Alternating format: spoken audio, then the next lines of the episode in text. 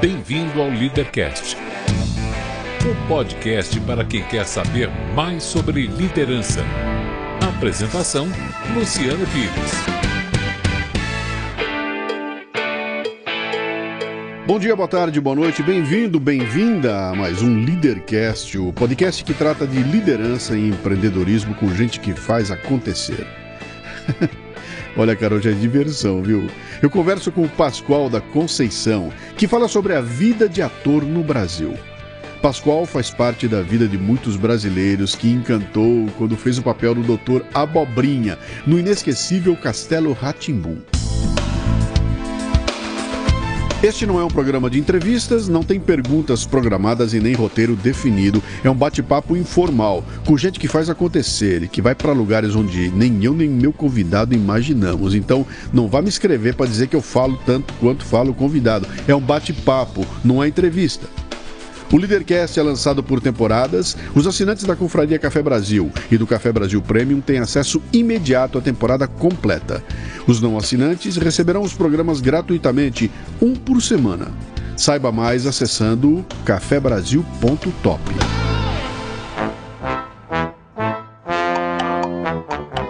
Onde estamos agora? O que, é que eu estou fazendo aqui? Ah, sim, claro, mais uma vez! Pronto para mais um ataque geral! Por quê? eu sei, sei, sei, eu sei bem o que você está pensando. Não, não sei! Sei muito bem! Ah, eu sei! Eu quero tudo para mim! Mim! E tudo um dia será de quem? Meu! Meu! Meu!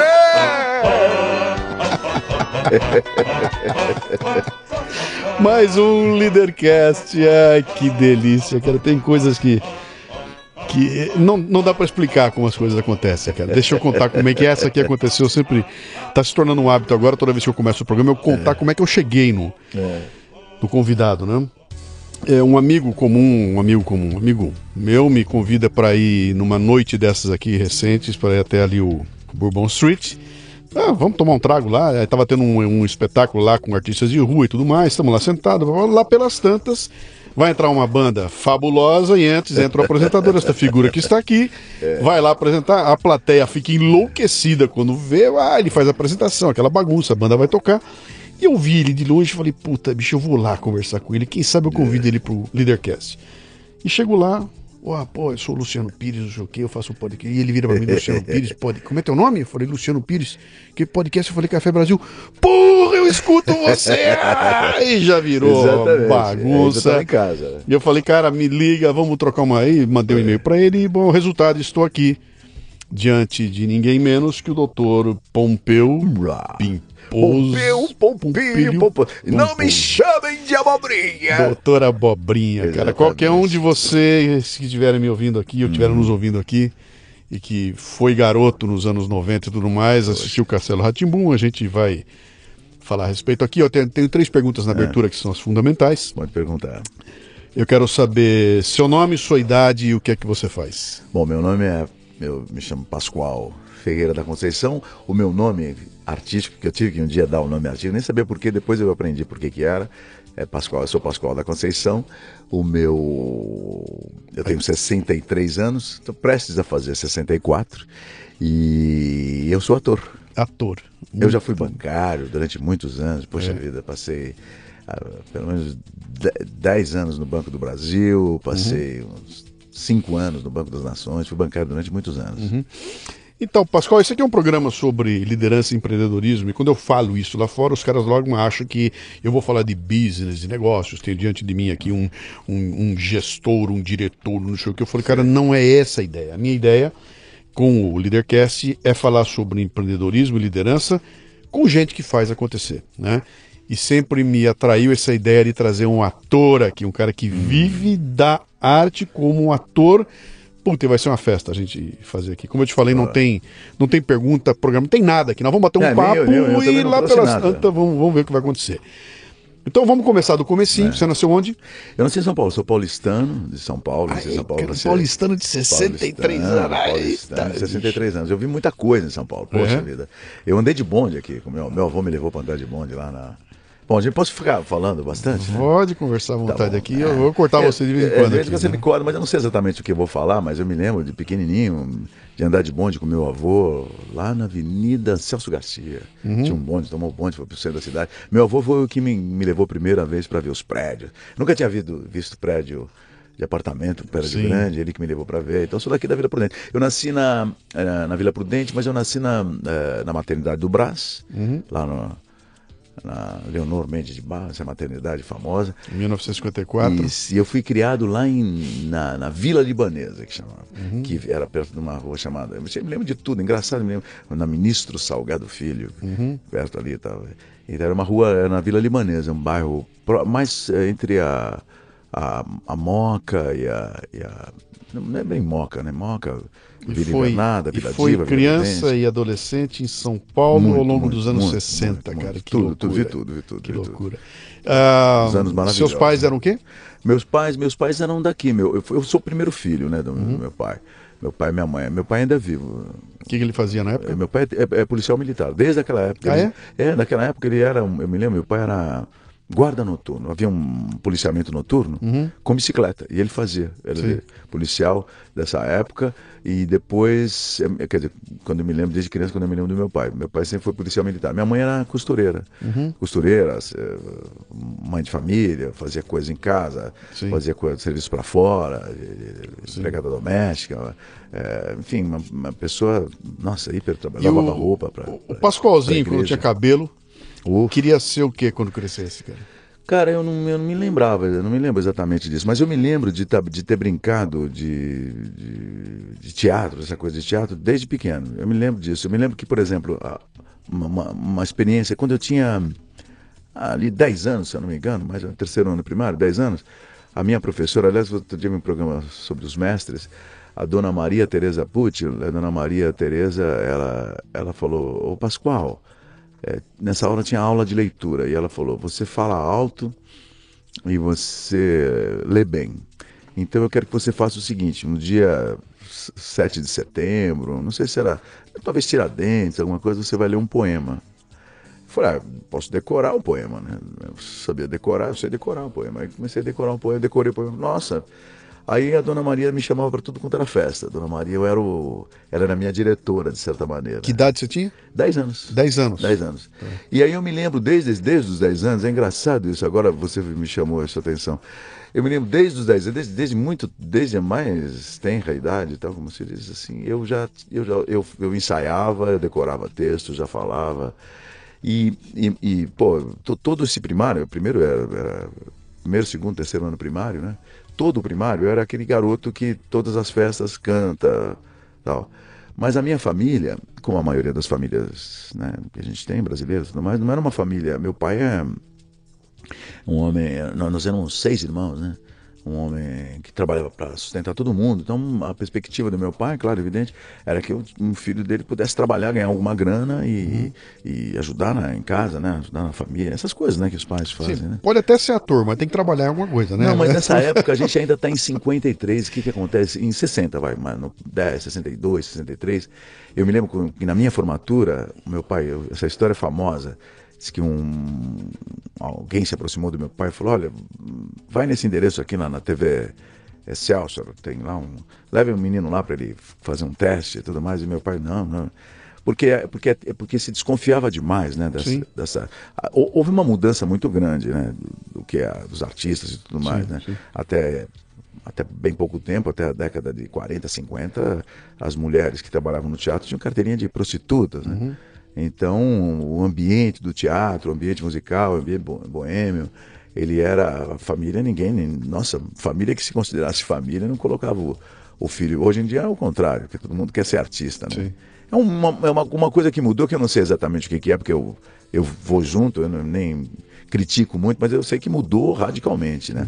Eu mesmo, eu fui ator durante muitos anos, né? Então, eu trabalhei no Banco do Brasil até mais ou menos 32 anos. Então, aí que eu queria pegar você. No, no- em algum momento se desenhou diante de você uma carreira, fala, tipo assim, vou ser bancário, vou estudar contabilidade, vou fazer alguma coisa que, que te desse um diploma e que você pudesse devolver ao teu pai essa satisfação para o meu É, filho isso tirou o daí- diploma de XPTO? Você É. chegou a fazer alguma coisa assim? Não, eu pensei, não, eu pensava isso bastante, né? Como, como, como, na verdade, a responsabilidade, você também deve ser de uma geração parecida com a minha, que a gente, os pais, trabalharam a coisa que os pais queriam que a gente fizesse o mais rápido possível. Sim. A gente trabalhava com 10, 11, 12 anos. Eu me lembro, comecei a trabalhar com 12 anos. Eu me lembro, 12 anos já trabalhava, já Sim. já estava fazendo coisas na, na rua. Antes disso mesmo já tinha trabalhado, um montão de coisa. Você se arrepende disso? Não, não, nem um pouco. Não, pelo contrário, era um, é, nossa, era uma diversão poder trabalhar. Eu, eu assim, era, trabalhar era, pô, era uma coisa que, que eu queria fazer o mais rápido possível.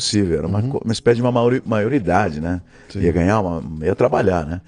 É evidente que, é, mas o meu pai ele tinha uma ideia muito, ele, ele, ele sempre achou que a gente devia estudar.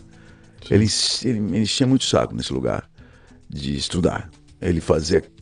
E ele é engraçado. Meu pai ele é, ele é um lavrador, né? Uma pessoa que veio de fora. Ele não, ele não tem. Ele não teve assim uma infância onde estudar fosse a coisa importante. Mas já nessa época eu me lembro do meu pai falando que que tinha que estudar porque se não estudasse a gente não ia sair da vida que a gente levava. tal. Sim, Tinha essa ideia de que o estudo traria uma outra perspectiva, uma outra vida para toda a família. Sim. E eu e estudar então foi uma coisa que eu coloquei na minha cabeça como um objetivo para que, que tinha que me acompanhar a vida toda para poder mudar de vida. E, e- e- e aí comecei a trabalhar, trabalhei essa coisa toda, tal. O trabalho ele, o, o trabalho não conseguiu perverter isso, porque quando eu comecei a trabalhar, imediatamente eu comecei a estudar à noite. E era muito cansativo. O que, que era que você fazia à noite? Eu estava fazendo, estava no ginásio, estava no, tava no. Antigamente era ginásio, né? Estava no, no segundo ano ginasial. Sim. Que eu estava com 12 anos, 13, é por aí. 13 é, anos, sim, né? segundo ano de ginásio, eu estava no ginásio. É aquela coisa que você trabalha durante o dia e estuda à noite. Uhum. E com muitos amigos e tudo mais que já faziam a mesma coisa, eu trabalhava em muitos lugares. Mas eu gostava demais do ambiente da escola, eu gostava demais do. eh, Eu acho que aquela coisa da- que, que começou com a dona Maria Tereza lá de ler, aquilo lá me, me, me abriu a leitura, me abriu a cabeça para isso. Eu gostava demais de- da leitura, gostava, sempre gostei demais. Ado- adorava ler essas coisas todas.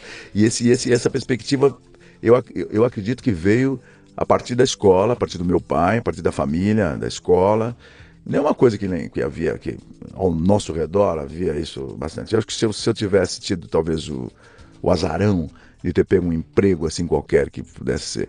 Eu tive quase tive isso no Banco do Brasil, porque quando eu entrei no Banco do Brasil, os meus amigos, meus colegas de bancada, eles eram eh, dentistas, eles eram advogados, porque Pô, meu, carreira no Banco do Brasil Banco do naquela Brasil. época era o. quando eu entrei no Banco do Brasil eu ganhava mais que meu pai. Sim. Eu me lembro que eu ganhava mais que meu Pô, pai. é Eu tinha tudo 18 que os anos. pais ganhava mais que queriam era pai. isso, cara. É. Meu filho no Banco do Brasil. Porra, foi né? demais. E Quanto a- tempo você ficou lá no Banco do Eu Brasil? fiquei 10 anos no Banco do Brasil. Trabalhou 10 anos lá. Até, 10 até anos. que idade você ficou lá? Eu fiquei lá de, de- Eu entrei lá em 72 e saí de lá em 82. Você chegou a fazer faculdade, alguma coisa? De- se formou universitário? Então, né, então, nessa época, eu trabalhava no Banco do Brasil. Quando eu entrei no Banco do Brasil, eu tinha, eu tinha entrado na USP também. Hein? Eu Entrei em, em letras e português e árabe. Fazia português e árabe. português e espanhol. Português e espanhol. E entrei para fazer letras na USP. Entrei porque. Cara, eu gosto demais de Machado de Assis, eu gostava de ir lá com os meus amigos da escola, que eu me liguei com os meus amigos que liam e tudo mais, eu falei, vou para esse lugar, vou estudar, vou fazer alguma coisa aí.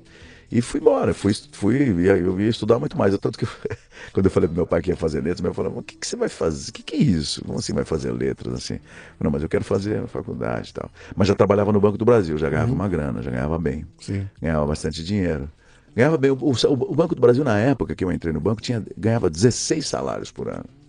Ganhava até o 13 terceiro, Sim. mais três salários de gratificação, imagina. Que beleza. Era uma cara? beleza, era uma boiada. beleza. Era um, quer dizer, era um, emprego muito diferenciado, porque o Banco do Brasil era o gestor da política econômica do Brasil. Uhum.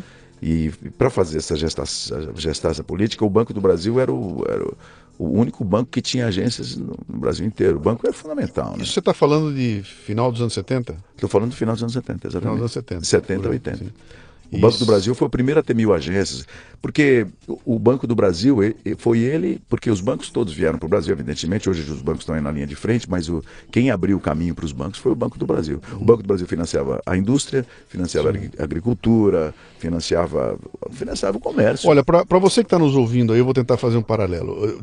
dizer que trabalhava no Banco do Brasil no final dos anos 70 era igual a dizer que trabalha no Google hoje. Então a mesma reação que você tem quando ouve um sujeito falar eu trabalho no Google, eu trabalho no Facebook, Naquela época, quando alguém dissesse eu trabalho no Banco do Brasil, todo mundo. Oh, é, era o é cara, né? É verdade. Não, era um. Era, um, era é engraçado, porque era, era, era, aquela coisa de partido, né? De família. Falou, é, um cara desse é bom pra casar, né? É, é estabilidade. É, que estabilidade. Aquilo que tem muita gente que pensa assim ainda hoje, né? Eu, eu vou me formar, quero fazer um concurso público e Isso. quero ser funcionário público Exatamente. e lá eu tenho estabilidade, estou garantido pro resto da vida, né? Exatamente. É, mas, mas, mas é, eu, eu, inclusive, saí do Banco do Brasil.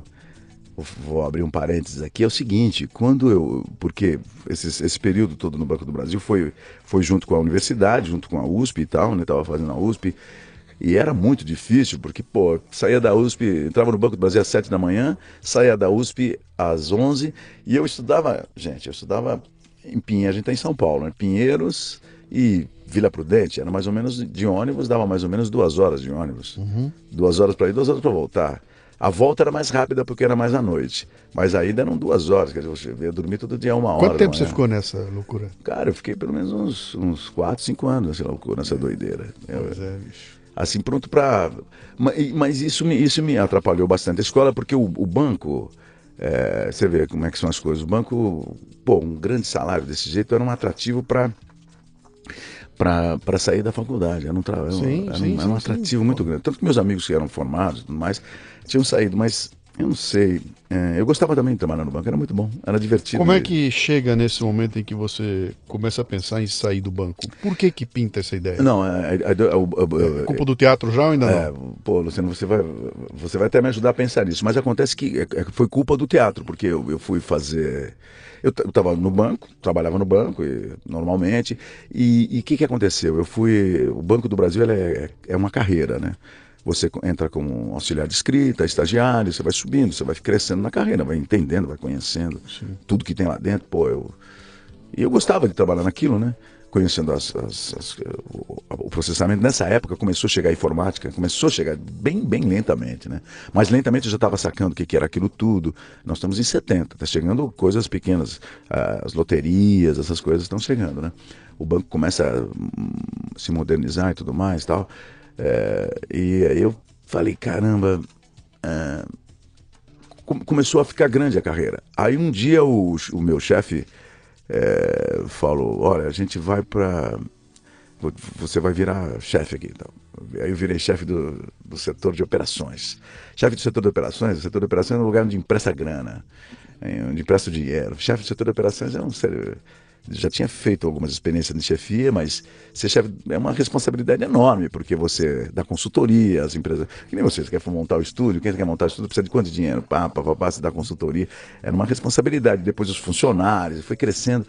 E... Não, e, e, era aquele paradigma do que era ser chefe naquele. Puta, porque, cara, chefia de uma área dentro de um banco do Brasil nos anos 70. Nossa. Se você tiver que descrever o que era ser chefe é. naquele. Era lá, era ali que acontecia. Não, né? era, e, é, e, não, e vai crescendo a responsabilidade de um jeito que você fica assim do tipo, meu, agora não tem como fugir, esse negócio vai crescendo. E, e aí acabou pintando pô, a possibilidade de ir lá para Brasília, rapaz, de trabalhar em Brasília na direção geral, que na época estava come, começando a montar a direção geral em Brasília. Meu chefe falou: eu estou indo para Brasília, eu queria que você fosse junto comigo. Aí eu falei, cara, não vai dar.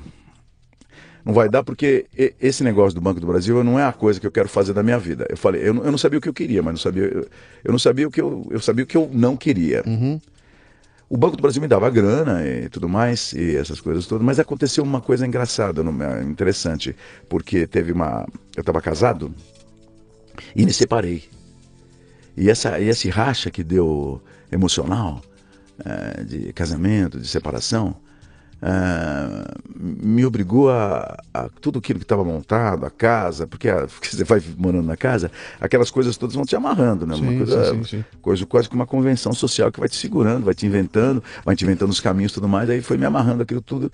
E aí, de repente, eu aquilo tudo perdeu a função, porque eu não vou fazer uma família, parei de. Estou separado, não vou fazer família tudo mais. Aí aquilo perdeu a função No que aquilo perdeu a função, entrou uma, uma espécie de uma crise, né? Um momento assim de que, de, de que o banco já não era tão fundamental assim, quer dizer, ganhar dinheiro no banco e tudo mais. Eu peguei e falei, não, não vou querer, eu não quero ser chefe, vou, vou continuar trabalhando aqui, mas eu não vou. Aí abdiquei de ser da chefia. Abdiquei de ser o chefe, saí da chefia. Uhum. O que, que te incomodava de ser o chefe? Incomodava, incomodava porque eu gosto, eu, eu gosto de ser, eu gosto de fazer. Por exemplo, eu não, eu, eu, não tenho, eu não tenho esse negócio que, que é o seguinte, esse tipo de coisa, essa sacanagem de sacanear o, patrão, sabe? Esse tipo de coisa. Eu acho é o seguinte, é para fazer, vamos fazer. Tem esse negócio. Eu sei, eu, eu, eu me lembro que o, uma, aí, quando, quando eu fui trabalhar, no, quando estava nesse período, olha que loucura. Quando eu estava nesse período, que eu estava nessa crise toda, se eu fico, não fico no Banco do Brasil, aí um camarada, um amigo meu, não sei quem é, me fez a seguinte proposta. Falou, olha, você faz o seguinte, você tira uma licença saúde, pô. Como assim? Ah, você vai, finge que você está meio doidão, finge que você, você já é meio assim, né, meio ator. Finge que você está meio maluco e, e vai no setor aí, psicológico do banco e consegue uma licença de saúde, fica um ano tal. Puta que. Eu falei, aí eu fiquei, aí tudo bem, falei, pô, esse negócio é legal, porque imagina, pô, você dá uma de maluco, chega lá, fica, morde umas orelhas de vez em quando, aí chega lá, de repente, o cara te dá uma licença de um ano. E depois você, um ano trabalha sem ganhar nada e faz o que você quiser da vida, né? Tal. Uhum. Cara, eu quase fiz isso, mas depois de uma hora eu fiquei. Eu, aí eu fui ler eu fiquei sabendo que é o seguinte: quando você é declarado incapaz, pirado, maluco, você perde até o. Você não precisa votar, você perde até o poder sobre você mesmo. Uhum. O poder que você tem sobre decidir quem você é. E eu não estava fazendo aquilo porque eu era maluco, eu estava fazendo aquilo pelo contrário, porque eu era inteligente. Uhum. E, e nesse período, então, essas, então foi, foram se evolumando coisas do gênero.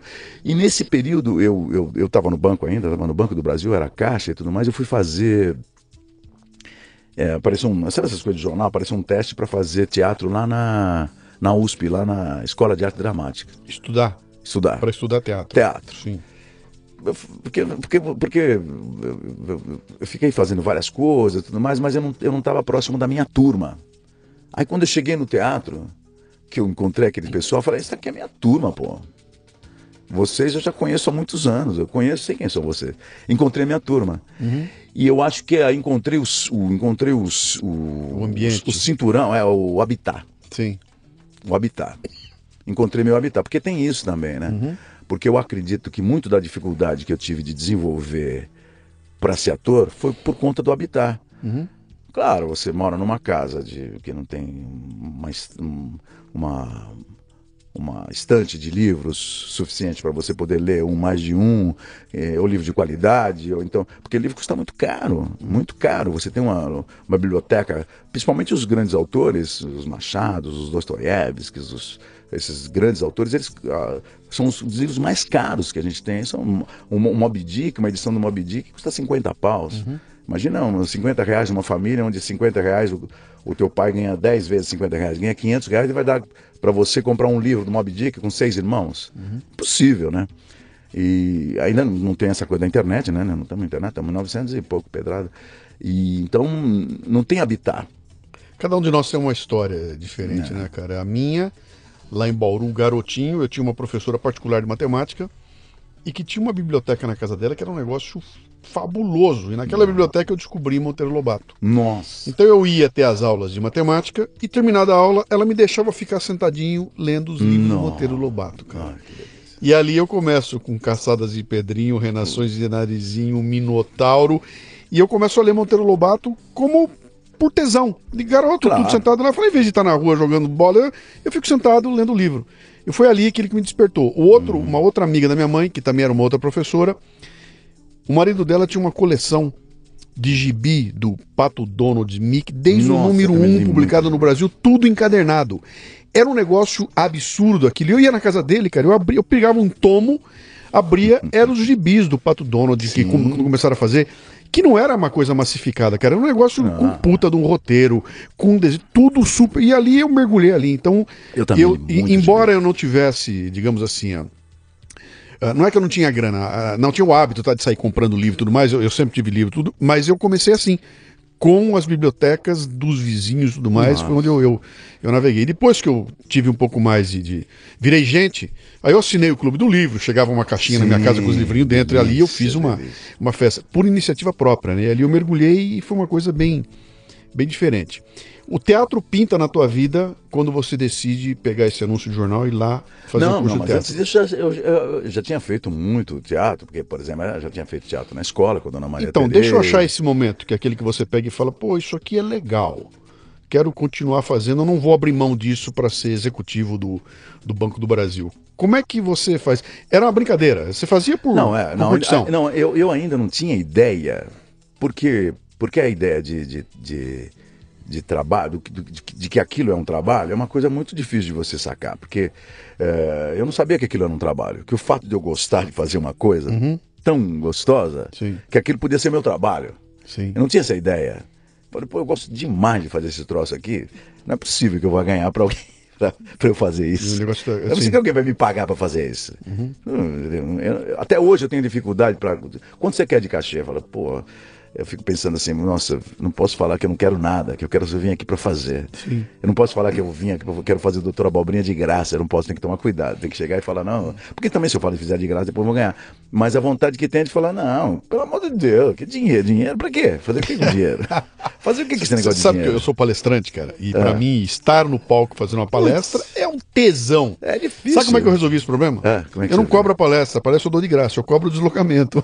Ah, o deslocamento é caro. Vai me contratar, vai. Onde é que eu vou ter que ir? Eu tenho que ir pra Bahia, então eu vou cobrar o deslocamento até lá, mas a palestra faz de graça, tá? Ah, mas para ir entendi. até o local e voltar, eu vou cobrar uma grana. Pô, e aí, enquanto eu estiver no palco. isso. Não, pô, vem cá, se você fizer palestra com 30 minutos, é mais barato. Eu falei, não, bicho, se eu estiver no palco durante 30 minutos, uma hora, uma hora e meia, duas, não faz a menor diferença. Depois que eu estiver lá em cima, É. Eu tô curtindo.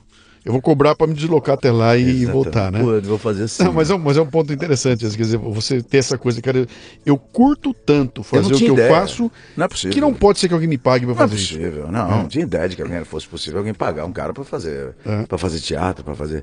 E, e- e também é o seguinte, quando quando nos anos nos anos 70, toda a juventude, toda a juventude era vamos dizer, toda a juventude era ativa, Sim, politizada. é- sim, ligada. Ou deixava o cabelo Sim, crescer, sim, sim, ou sim. tinha que usar mini saia, ou tinha que transar mais vezes, tinha que beijar, tinha que fazer muitas experiências. A gente estava. A gente veio, o Bra... a gente chegou, de repente, de repente o Brasil começou a ser atingido pela cultura mundial, a gente Uhum. começou a conhecer que existiam os Rolling Stones, que existia um mundo, né, essa Uhum. coisa toda. Nos anos 70, a gente foi colocado na, na, na vida pública, assim, e, e principalmente o seguinte, toda a minha geração, a sua também, possivelmente, ela foi uma geração que É, é teve que se nossa, viu? É politizar. nossa, viu? Eu tenho 61 anos. 60, ah, então, Então é a mesma, é a mesma, mesma geração. a gente teve que se politizar, porque estava acontecendo o seguinte, as músicas eram politizadas, Uhum. todas as músicas, de, de Rolling Stones a Chico Buarque, a Caetano Veloso, a Gilberto Gil. Você sabe que tinha uma outra coisa também, pastor, que você vai lembrar. Era uma época em que uma peça de teatro tinha poder de, mobilizar a Ah, sociedade, cara. exatamente. Quando é que você bate o olho e fala o seguinte, muito bem, vou parar com o Banco do Brasil, preciso ir embora daqui, vou É. sair daqui e agora vou ganhar a vida como o quê? Não, aí, não, aí aconteceu, aconteceu uma coisa muito prática, porque eu fui para a escola de arte dramática e fazer AD, encontrei minha turma. Falei, pô, esse pessoal aqui é legal. Aí, aí me apaixonei, né? Falei, nossa, vou ficar aqui, daqui não saio daqui, ninguém me tira. Mas estava trabalhando no Banco do Brasil. Porque trabalhar no Banco do Brasil significava, meu, tudo essas coisas, aposentadoria, o dinheiro, sim, sim, sim. tudo isso. Pô, também não dá para você viver sem dinheiro, né? E aí, no meio, nesse meio tempo, eu recebi uma. A gente fez um, nas, nos- nas coisas da EAD, um seminário com o Zé Celso, diretor do Teatro Oficina. Sim. E o Zé, o Zé é um gênio, o Zé, assim, quer dizer, o Zé, o Zé eu, eu, eu, eu não me lembro de ter conhecido muitos gênios. O único que eu, eu li sobre os gênios, mas o único que eu conheci ao vivo do teatro é o Zé Celso. E o Zé Celso chegou no teatro, chegou lá na, na, na EAD, deu uma oficina e contou o seguinte: co- contou que o Teatro Oficina estava. ele, ele, ele era vizinho do, do, do Minhocão. E essa vizinhança do Minhocão colocou todo o terreno, porque o Minhocão, é, para quem não conhece, é, um, é um, uma pista de oito, oito pistas de carro de concreto colocadas no meio da cidade. Uhum. Imediatamente, todo o entorno do Minhocão, claro, apartamentos, casas que eram nesse entorno, o que valia 10 passou a valer 1. Sim, é uma pista elevada que está na altura do terceiro ou quarto andar, ou seja, não, todo mundo que morava fosse vizinho daquilo, o Sim. apartamento que valesse 10 valia 1. O teatro também passou por essa coisa. E a especulação imobiliária imediatamente avançou sobre tudo isso. Uhum. E o Teatro Oficina estava nesse momento, é, isso é 82, 80, correndo o risco de, de, de desaparecer por conta da, do seguinte, ele ia ser comprado, ia virar um, alguma coisa, um shopping, o que fosse ali, tarará. E o Zé falou, pô, eu não quero, eu não quero vender o teatro, quero que você quer ir para lá. E fui para o Teatro Oficina e comecei a trabalhar com o Zé Celso. De repente, aquela oportunidade de trabalhar com o Zé Celso, que era gênio e tudo mais. Gênio porque eu, eu, eu, ele falava, falava coisas muito legais tal, sobre a interpretação, sobre o teatro, sobre, sobre a força do teatro e tal. E aí eu falei, Aí comecei a trabalhar com o Zé. Aí começamos a trabalhar com o Zé naquele negócio do teatro, fazia umas ações e tudo mais. Eu recebi. Aí o. É, eu trabalhava no Banco do Brasil, assim, das sete da manhã a uma da tarde. Saía e ia lá pro teatro, eu trabalhava no teatro das duas da tarde até as quatro da manhã. Depois não dava, depois o, o horário do teatro não estava batendo, porque eu estava na administração do teatro, tinha pouca gente, começou os dois horários, aí eu falei, bom, já sei. Eu vou fazer uma proposta para o Banco do Brasil fiz a seguinte proposta para o Banco do Brasil: que eles. É, me, me, que eu ia agora ia trabalhar no teatro brasileiro. Eles iam me dar, eles iam me oferecer como pessoa, eles iam me dar salário, tudo mais, essas coisas todas, para eu trabalhar no teatro brasileiro. Então eu trabalharia no teatro oficina e depois, quando o teatro estreasse, eles colocariam o ator, é, eu não receberia salário nenhum, o ator é é, financiado, Sim, pelo funcionário banco do Banco do Brasil. Sim. Eu sou funcionário, não era marketing, mas eu fiz essa proposta numa carta em que eu dizia que é importante que o Banco do Brasil, que se dedica à agricultura, que se dedica ao comércio, que se dedica à indústria, se dedicasse também à cultura. Uhum. E eu queria ser um funcionário ponta de lança do Banco do Brasil nesse lugar, da cultura. Uhum. Nessa, o Banco do Brasil nessa época não tinha nem centro cultural nem nada. Né? Tem uma, é uma carta que está lá no Banco do Brasil. E mas, paralelamente a isso, mas, mas por exemplo, quando eu quando eu estava com essas ideias todas, quando eu mandei essa carta com essas ideias todas, é, eu me lembro que no meu entorno, falei do meu amigo que achou que eu estava maluco, essas coisas, que, que, o meu entorno não tinha habitat para essa ideia, para esse pensamento. Para o meu gerente, não, Pascoal, é o seguinte, você tem que chegar às 8 aqui, você não chegou, chegou às 8 e 15 você vai, vai lá uma anotação que você está atrasado. Falei, não, mas eu estou trabalhando e, pelo teatro e, brasileiro. E até compreensível, cara. É compreensível, evidentemente. Você vai explodir uma estrutura toda, é, toda montada em cima do castelinho ali. Que, é, exato. A hora que você pode, por que, que você é diferente? Por que, que é. você pode chegar mais tarde? Por que, que, você... que é? O que, que o gostosão que tem aí que, que ninguém mais tem? Né? Exatamente. Né? Realmente não encaixava. Exatamente o que está acontecendo. Não, e é claro, e o gerente, por exemplo, o que, que ele que que estava fazendo? O que, que eles fizeram? Imediatamente. Eles fizeram assim, quando eu comecei a faltar, né? Que eu comecei a faltar e tudo mais, imediatamente ele, ele, ele prendeu o meu ponto, imediatamente imediatamente ele pegou o meu cheque especial, que eu tinha cheque especial, é, debitou direto na conta e começou o processo de me mandar embora do banco. Uhum.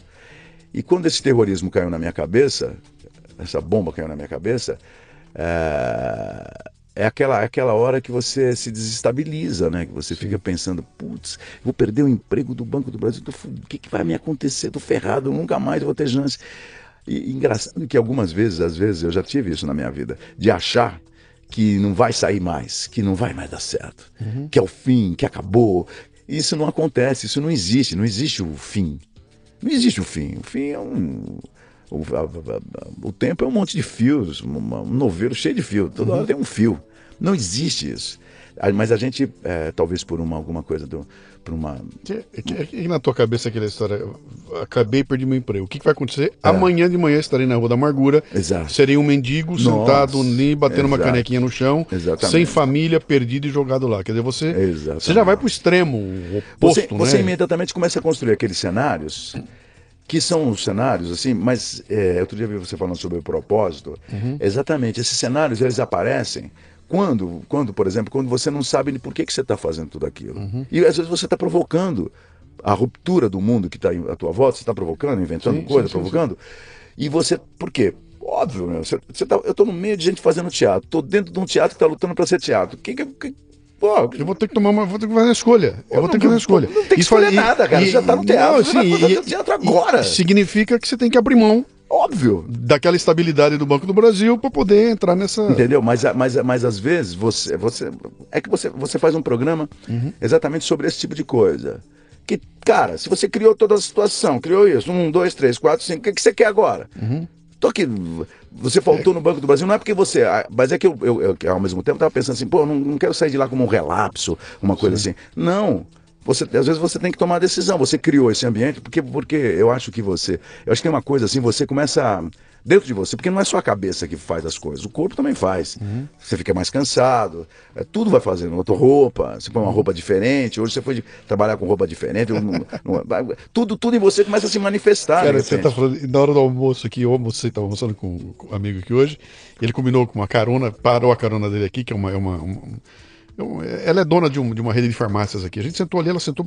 Tava terminando o almoço, ela sentou para esperar ele terminar e ir embora. E naquele bate-papo, assim, de dois ou três minutos, ela contando, não, não sei o que, mas a gente falando, papo de velho, né? Pô, porque eu tive uma hernia de disco, eu tive. e ela contou, ela falou o seguinte: falou, cara, eu tive um problema de coluna terrível, me travava, eu não conseguia me mexer. Sabe como é que eu resolvi? Eu falei, como? Eu me separei do meu marido e minha coluna. Certo. Você está falando aqui agora. Acredito. O corpo somatiza Tudo, a tudo. situação que você É, não. não- porque você não é, você não é boca, você não é cabelo, você é um todo. Uhum. E você até, inclusive, é o resto que está à tua volta. Você tem o ambiente que está à tua volta. E muitas vezes é que nem pesadelo de vida, né? Você está num. Eu me lembro disso. Eu saía do, do banco, eu vivia dois ambientes totalmente diferentes. Do banco ia para o teatro. No teatro era completamente diferente. Eu imagino a tua chavinha mental agora, da atenção. Exatamente. Cérebro, não. lado direito, lado esquerdo, lado direito, lado esquerdo. Não, e é, é claro, estamos todo mundo no mesmo, na mesma conjuntura, evidentemente, mas é, às vezes você tem, que, você, você tem que sacar melhor o cenário que você está vivendo e até o que você está provocando, caramba.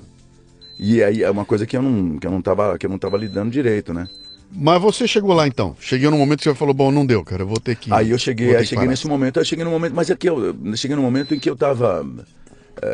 eu, eu acho, Luciano, que acho que você, durante a, a vida, talvez você também tem que ter se instrumentalizando para vivenciar esses momentos de ruptura, porque vai, Sim. vão acontecer. Sim. E você tem que estar instrumentalizado, porque ele, ele vai acontecer, vai vir na tua frente, vai vir uma ruptura. Mas se você não tem instrumento, você não sabe ler um livro, você cai nessas coisas, sei lá, nessas loucuras todas. Desespero, você, né? No desespero, desespero, todo. né? Você fica meio pinel, você não sei o quê. Ou então você fica imaginando que, a, que é impossível, que tudo é possível. Uhum. Quer dizer, você às vezes tem que fazer. Tem que se desdobrar para ter outra ideia daquilo que você está tendo. Mas Vai ser diferente. Não- não- eu me- acho que esse, esse, esse, pavor que a gente tem da, da mudança, ele, a gente tem que. Ele, ele é bom, mas Cara, ele tem que tomar é, cuidado. É, é o ele. lance de pular na piscina gelada. É. Entendeu? Pula no pulo, pula no pulo, pula caceta. Depois que Pula você cai na logo. água aí, é, equilibra a temperatura, lá vou eu me virar Você agora, pôs né? a É. tanguinha, você passou o óleo, tá na frente, fez exercício, chegou lá em cima e falou, agora não. O que que você tem que fazer? Você tem que fazer isso aqui muito bem. Se eu não souber nadar, eu tenho que ter uma boinha. Isso, eu me preparei todo, estou preparado para não morrer afogado. O que falta agora é pular, né? É, pular, cara. Como é que foi? Teve um dia que você acordou e falou: Chega, não, hoje eu não, vou aí pedir foi, aí, demissão. é, Aí tava esse, esse, esse, esse impasse, e aí um dia eu falei, bom, eu, eu escrevi uma carta, escrevi uma carta do Banco do Brasil dizendo o seguinte, que eu, que eu agora, eu não estou pedindo, eu não estou saindo do Banco do Brasil porque eu não gosto, não é nada, que eu estou indo tra- trabalhar no Teatro Brasileiro. Eu vou trabalhar para o Teatro Brasileiro. E vim fui trabalhar no Teatro Oficina. E foi uma coisa que eu. Você pediu demissão do banco. Pedi demissão do Muito banco. bem, então vamos lá.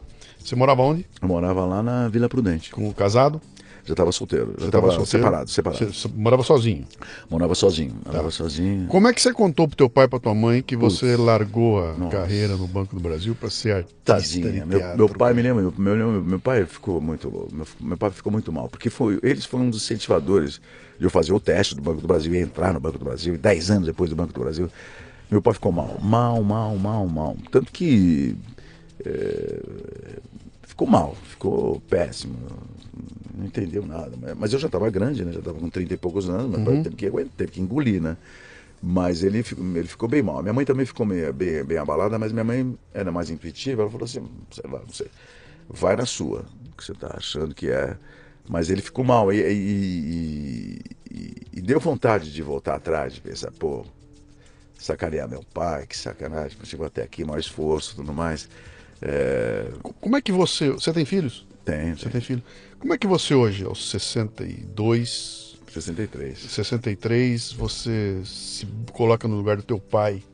Como é que você vê essa história? Porque uma coisa é você passar por isso aos 33, ver a agonia do teu pai, pô, pai, não é nada disso, pá, pá, pá, pá, pá. Como é que você enxerga esse fato Mas, hoje mas, aos eu, mas, 63? eu, mas eu, também, eu também tinha dúvidas muito profundas sobre a questão dessa profissão. Eu também achava que, cara, tô errado. Eu também, dentro de mim, alguma coisa, havia lá um pedacinho, era alguma coisa como se dissesse assim, cara, você, você é muito egoísta, você vai fazer o que você gosta, qualquer sua, né? Você vai fazer um negócio que você gosta, é isso? Co- Como assim, né? É, como assim? Que sacanagem. Cara, deve ter millennials ouvindo a gente aqui hoje, os caras todos, como assim? Como não? Como assim não fazer o que eu gosto? Como É, assim, né? É porque essa mentalidade de fazer o que você gosta, esse pensamento, ele foi, ele foi é, combatido durante. mu- Porque o, é um pensamento, não fazer o que você gosta significa você trabalhar para uma outra coisa. E esse lado de você trabalhar para você mesmo, isso foi muito combatido né, durante muito tempo. Foi é, necessário uma argumentação, um pensamento sobre isso. Não, hoje a gente está vendo, hoje a gente sabe assim, hoje a gente sabe que quando o cara faz aquilo que ele gosta, ele rende bem pra caramba. É diferente uma pessoa. Quando você, se você for fazer aquilo que você gosta, ir atrás do que você gosta, porque a questão de ir atrás também do que você gosta si- significa o seguinte: às vezes a tua trajetória é, é ir atrás do que você gosta. É ir atrás. Isso dá livro, isso dá história, isso dá acontecimentos, isso dá uma opção de Dá, coisa. dá. Ont- Ontem eu tive um, eu encontrei uma pessoa, eu vou trazer ele aqui. Vou fazer uma entrevista com ele aqui. E ele estava me contando que ele era um executivo de uma empresa, estava desse jeito, ele falou: desisti de tudo. O dia que eu cheguei na minha casa, minha filhinha tinha feito um joguinho desses jogos de internet, de, de coisa toda, que cria personagens, e tinha lá ela criada a família dela, e eu cheguei lá, ela tinha pagado eu. Eu não tinha mais pai. E aí eu perguntei, por que que você me apagou? Ela falou, não, pai, porque na vida real eu não tenho pai. Eu não vejo você. E ele falou que aquilo foi uma porrada tão grande que ele largou tudo e mergulhou na carreira dele, virou empresário, hoje ele tem um próprio negócio que ele faz lá. E ele foi convidado para fazer uma palestra outro dia para um evento num local onde estavam lá só CEOs, presidentes bilionários que chegaram à presidência antes dos 40 anos, aquele povo, pá, ele falou, cara, eu vou ser trucidado por esses caras, porque a hora que eu chegar lá e contar minha história, todos vão me olhar como sendo um fracassado. E ele falou, cara, eu terminei minha palestra, tinha meia dúzia chorando na plateia, e os caras vieram falar comigo e dizer pra mim que eu fiz aquilo que eles gostariam de ter feito, mas que eles não podem mais fazer, porque arrumaram uma rede de, de, de- de responsabilidade tão grande, o bilhão é tão grande, prende os caras de tal forma que eles não puderam jamais fazer o que ele fez, que foi se jogar naquilo que, que, que quer fazer, né? Eu sei Bom, exatamente. vamos lá. Porque, por isso que às vezes, por isso que eu até acho que eu vi você falando sobre isso. A crise, na verdade, ela vem para você como se fosse um presente, uma oportunidade. O que, você vai, que você vai fazer com ela? ela né? vem para você. O que, você vai fazer com ela? Esse é o grande lance. É, que porque, que ela- por exemplo, quando vem assim o sucesso, aquelas coisas todas, não tem cara de nada. O sucesso não tem cara de nada, mas a crise ela tem uma cara, ela Uhum. fala com você, ela é igual a você, ela conversa com você, ela tem a cara da. Você imediatamente já se liga na sua. Puta, eu não sei nada, eu sou uma besta, Uhum. eu sou. eu não tenho dinheiro. Ela imediatamente faz. a- Você entra em contato com ela, porque conversar com o sucesso, conversar com aquela coisa, você não, você não tem nem o que conversar. Uhum. Você tem que deixar aquilo acontecer, porque eu vou fazer o quê? Tá entrando dinheiro na minha conta, eu tô fazendo sucesso, tudo mais. Você deixa aquilo acontecer só. Aquilo vem sozinho. Ele se faz sozinho. Tomara que dure. Tomara que dure, não sei o que, mas e às vezes pode durar demais É. da conta, e durando demais da conta te, te desestabiliza, tira você de um eixo. Eu, às vezes, eu, fico- eu- eu já joguei na loteria, não jogo mais, porque eu fiquei pensando, cara, se eu ganhar 50 milhões de reais, meu, como é que eu vou tomar café na Eu, padaroca? eu tava falando isso da- com a minha filha do Neymar. que A gente tava comentando agora do Neymar, essa coisa. Fala, cara, olha a vida que o Neymar deve. Ele não pode enfiar o dedo no nariz, cara. Nossa, ele não pode é. coçar o nariz. Se ele coçar o nariz em público, as fotos estão em tudo quanto é revista no dia seguinte. Exatamente. Esse cara não pode ir num shopping fazer uma compra. Era a síndrome do Michael Jackson, né? O cara não pode sair na rua que o mundo para. Quer dizer, que porra de vida que é, que é essa? Tá legal. Tem um momento que você fala, pô, deve, ser uma ser curtição no começo, né? né? Mas depois, cara, que você fala, bicho, espera um pouquinho. pra eu, pra eu ir ali na esquina, eu vou ter que levar esses brutamonte comigo. Tomar cuidado. Meu filho não pode aparecer em público que alguém sequestra, cara. Eu tenho que tomar cuidado desses amigos que estão em volta de mim aqui. A maioria quer me puxar o tapete. Que, que isso, cara? né? Eu, eu, eu, eu- fiz acho, um programa um negócio. tempo atrás que eu disse isso. Fala, quanto mais você cresce na tua, na- no, no teu sucesso profissional, mais liberdade você perde. Quanto mais você ganha, menos liberdade você tem. Então, é, é uma questão de onde é que está o balanço, né? É, porque também, às vezes, aquele negócio, quando você começa, quando você se dá, se dá de frente com a, com aquele problema, né? Aquela coisa difícil e tudo mais. A não ser que não seja. Você está me contando até de problemas de saúde, mas o problema te coloca, te, te, te eixa. É como, é como quando você. Eu acho que o problema é como. Eu, eu, sou, eu faço teatro. O teatro é o seguinte: você quando você chega no, no carnegão do, do personagem que você faz. Não é quando você quando você chega no problema dele, naquilo, uhum. naquilo que é difícil para ele. O Stanislavski, que é o cara do teatro, ele fala o seguinte que, que a gente porque a gente faz a, faz a peça de teatro, determinados lugares você passa correndo naqueles lugares, porque são coisas que você não está entendendo. Aquelas falas, aquela cena, você passa correndo, vai para outra cena, de uma cena você vai para outra. Ele fala assim: aquela cena difícil é lá que está a solução do personagem. Uhum. Você fugiu dela porque o personagem está naquela cena complicada. É aquela cena que você não sabe fazer direito, aquela fala que quando você fala você se acha um. Nossa, nossa, eu sou um canastrão. Eu falo, eu falo aquela cena é, é onde está o teu negócio. Porque para nós, nós do teatro, a gente. É, onde está o problema, deve ser para todo mundo, mas onde está o problema é que está o ouro do negócio. Uhum. Ali onde está a dificuldade, ali tem alguma coisa que está exigindo a tua humanidade. Está uhum. exigindo uma coisa que, que as pessoas, que o ser humano tem desde que ele é, desde que ele é gente. Dificuldade. Ele tinha frio, ele tinha fome, uhum. ele não comia, ia faltar comer. Essa dificuldade colocou ele numa situação de. Vou, como é que eu faço para sair dessa? É, que é, o que o pessoal sempre diz, a condição natural do ser humano é nu com fome, com frio. Exatamente. Ele tem que lutar pela roupa, pela comida e pela, pela, pela habitação. Se ele não lutar por isso, ele não tem nada, né? Então, mas, é, mas nós vamos entrar numa seara maluca é, mas aí, isso né? vai ficando grande, mas, mas, quando eu falo isso, porque eu uso isso para resolver o problema de fazer uma peça de teatro. Uhum. Mas deixa eu pegar aqui você, vamos voltar ali atrás. Então você decide que vai para o teatro, larga o Banco do Brasil. Então na, na segunda-feira você não tem mais Banco do é. Brasil, não tem salário, não tem 16 salários por ano, não tem mais porra nenhuma. Você agora está no teatro. Hum. Eu não tenho a menor ideia do que vai acontecer comigo o mês que vem, porra. Eu nem sei se eu vou estar fazendo uma peça, se vai dar bilheteria, né?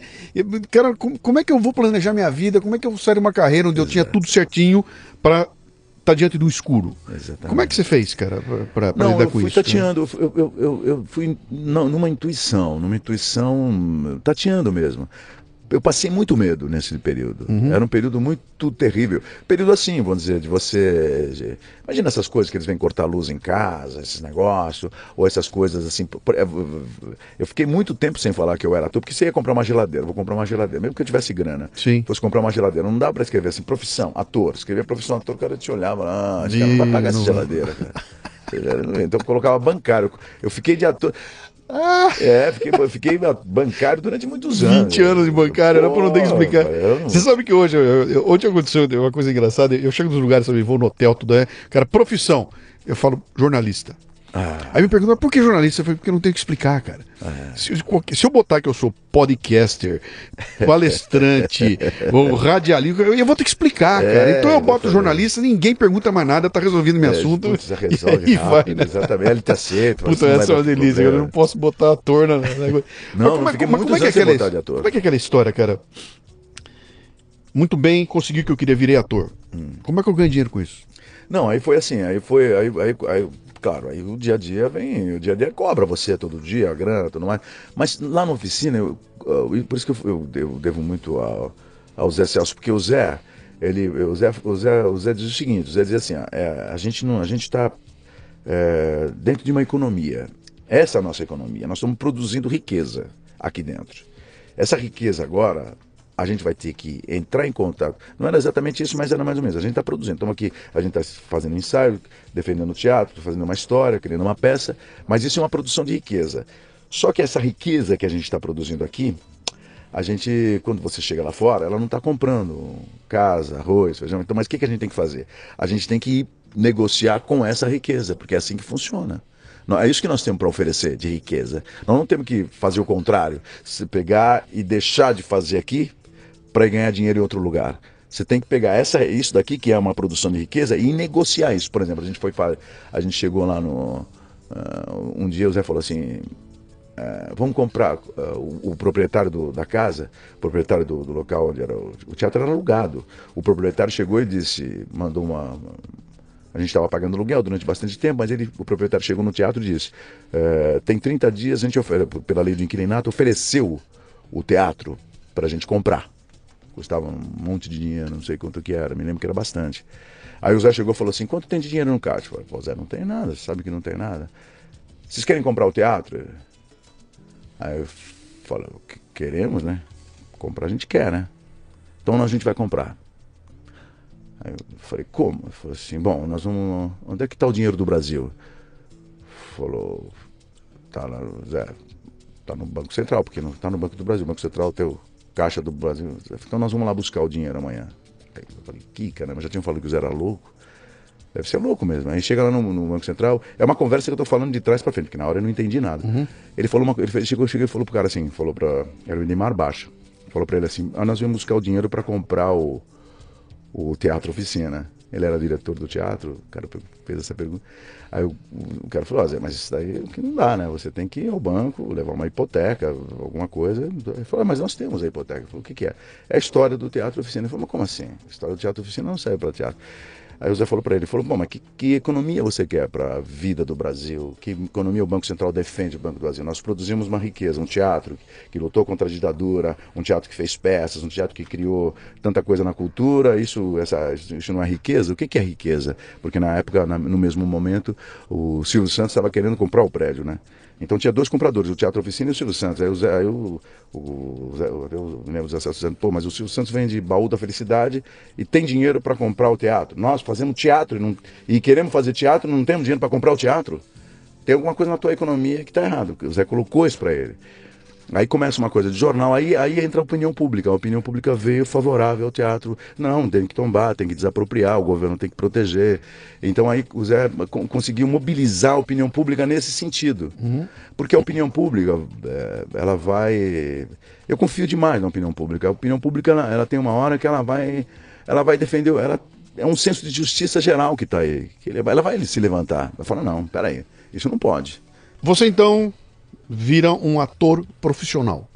Não, ainda não virei ator profissional porque ainda a profissão ainda não é. Porque aconteceu uma reviravolta muito grande. Não, mas então, mas o, o, teu negócio era, era trabalhar no teatro. É, você é, era ator, você não tinha outro emprego. Coisa. É, você não tinha outro emprego. Não tinha. Você estava no teatro lá, né? É, você pensou que tinha feito uma cagada em algum momento? Um belo Pensei, dia você parou e falou, cara, vezes, que cagada falei, eu fiz, bicho. Várias vezes. Porque quando você faz 10 anos no Banco do Brasil, uhum. você ganha direito de comprar uma casa. Sim. Ele compra uma casa. Naquela época a gente ganha. Pô, naquela época dava uns 500 mil reais, o que significaria talvez um milhão de reais, talvez, para você comprar uma casa e para pagar durante uhum. a vida toda, durante aqueles financiamentos do, estatais gigantescos, entendeu? Dentro do seu salário e tal eram 10 anos, e com 10 anos você ganhava uma gratificação enorme, eu perdi essa gratificação uhum. dos 10 então, anos. Então, cara, como é que é? Aquele momento que você tá sozinho na tua casa, você para. Você, ah, você chegou a parar e pensar assim, eu sou um merda, cara. Eu, eu fiz uma cagada vezes. sem tamanho. Nossa senhora. Por que, que você não voltou pro banco? Aí é o seguinte, aí já tinha enfiado o pé na lama. É o seguinte, aí já não dá mais tempo, né? Aí já falou, já fez, agora é o seguinte, agora onde você tá, você vai ter que defender aí. E aí eu comecei a fazer umas coisas o seguinte, cara, eu comecei a, a buscar negócio para ganhar dinheiro, comecei a arranjar uns trampos. Aliás, foi aí que me levou para fazer o Doutor Abobrinha, porque eu, eu, eu fazia aqueles programas da, da, da fazia locução. Fazia frila, freelance de Sim. locução. E uma, um, uns freelancers meus, porque eu tenho voz de locutor, vocês estão ouvindo aí agora essa voz de locutor. Um dos freelancers era fazer um programa da BBC, a tradução daqueles programas, a versão brasileira daqueles programas de passarinho. Aí está o passarinho. O passarinho, ele sempre pia pela manhã. Amanhã. Aí. então, está vendo? É? Aí vai falar. Eu fazia essas, esse tipo de locução tal. E um dia eu estou saindo lá da TV Cultura. Isso já é quando é 92 já. Já estou há uns 10 anos já no teatro, passando perrebe pra caramba, fazendo freelancer, ganhando mil reais às vezes por mês, assim, mas, ai, como é que vai ser esse mês? Aí um cara pediu carona pra mim falou, posso dar uma carona? Falei, do E como todo caronista, ele é folgado, né? Caronista, uhum. todo carona é folgado. Ele falou, eu vou fazer um programa, vou fazer um teste pro programa aí, Castelo Ratimbum. Daqui a pouco a gente, daqui a pouco a gente vai junto. Falei, ah, bom, você vai fazer o teste, vou fazer também, né? Aí fiz para fazer o Dr. Vitor.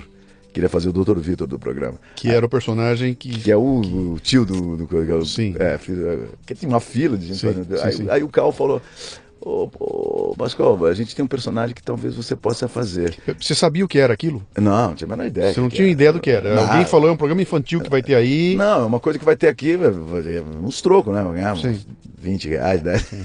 Vou ganhar um troco nesse negócio aí. Mas vamos lá nesse troço aí, injeção na testa, o que tivesse. Aí cheguei lá para fazer o aí cheguei lá fui fazer o teste. E aí ele falou: "Olha, tem um outro personagem que é o seguinte, que é um especulador imobiliário. Ele quer derrubar o castelo e, e construir um prédio para ele. Ele falou: Ah, eu falei, pô, já tinha passado por essa coisa do teatro. Eu falei assim, vai, cara, esse daí eu sei fazer, deixa eu fazer. Eu improvisei, improvisei e mandei ver. Aí o cara falou: Não, você vai fazer esse doutor Balbini, está ótimo, você vai fazer. Aí a gente aí me chamou.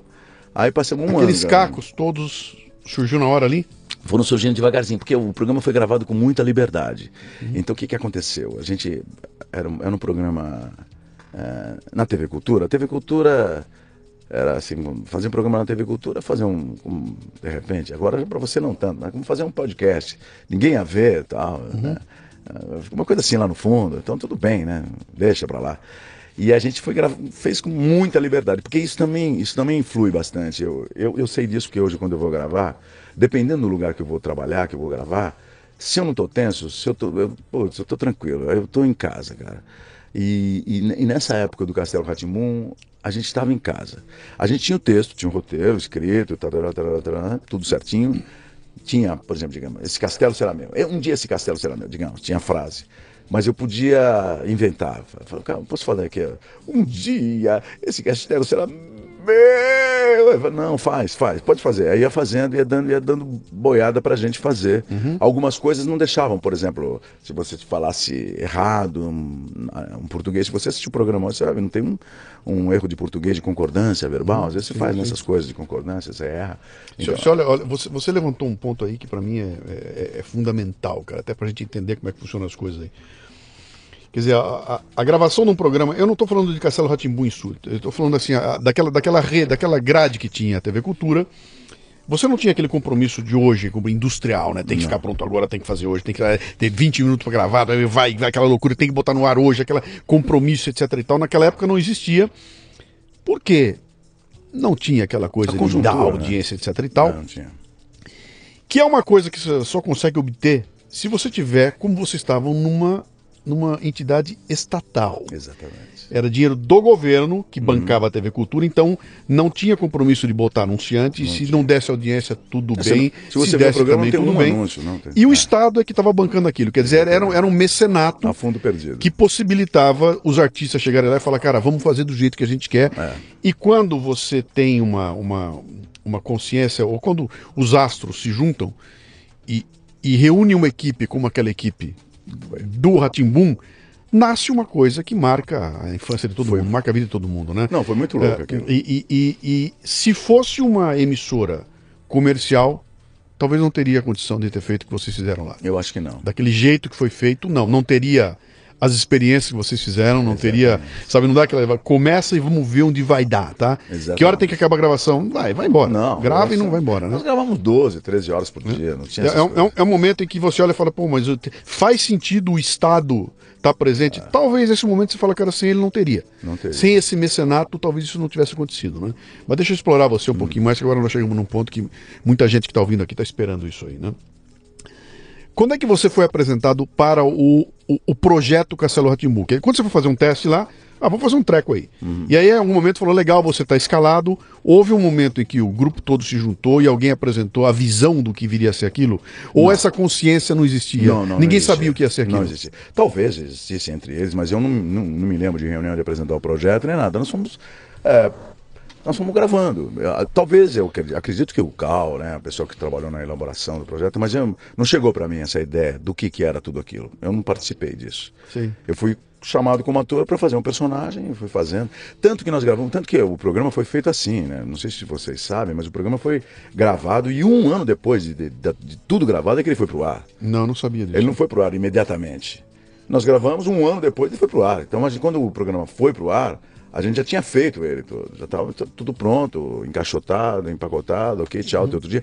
E o cenário já tinha acabado- destruído, já estava tudo. Eu não sabia que tinha sido isso. Foi, É, foi, assim. foi, foi. É. Gravamos lá de 94 até. Quer dizer, o negócio foi a fundo perdido mesmo, nem se sabia quando ia pro ar. Não, não, não sabia, não. Cara, que loucura. Hoje não tem dinheiro mais fazer isso, cara. Exatamente. Hoje em dia não se faria mais isso. Hoje não teria A mais. gente, tanto que quando, a gente, quando, quando, começou, quando começou o retorno do programa, que era aquelas coisas, porque a cultura não media Ibope, né? Sim. Mas aí começou a acontecer coisas do gênero assim. Você ia, eu, eu, me lembro de um dia eu fui na Bienal aqui na Ibirapuera, né? Aí vem vindo aquela fila, aquela, aquela, aquela cobra grande de crianças, né? Vem vindo com a professora na frente, duas ou três professoras, aquele monte de criancinha correndo. A Bienal é enorme e tal. E de repente os meninos, doutora Babreia, veio correndo pra cima de mim. Ah, lá, lá, lá, lá, lá, aquele monte de crianças correndo. Doutora Babreia, começa a Ué, tem gente o que vendo. está acontecendo? Ah, um dia a gente foi, aí fala, falando o seguinte, um dia a gente foi no Museu da Casa Brasileira e ia lançar um livro chamado Castelo Ratimbum. Ah, vamos lá no Museu da Casa Brasileira. Aí a gente falou, pô, vai vir bastante gente, mesmo. já foi anunciado na televisão. Quando, é, não vai não, não uma, uma- pô, vai umas 300 pessoas. lá, não, vai, não, vai umas 500, vai 500, vai 300. Né? Ficou aquela discussão se ia 300, se ia 500.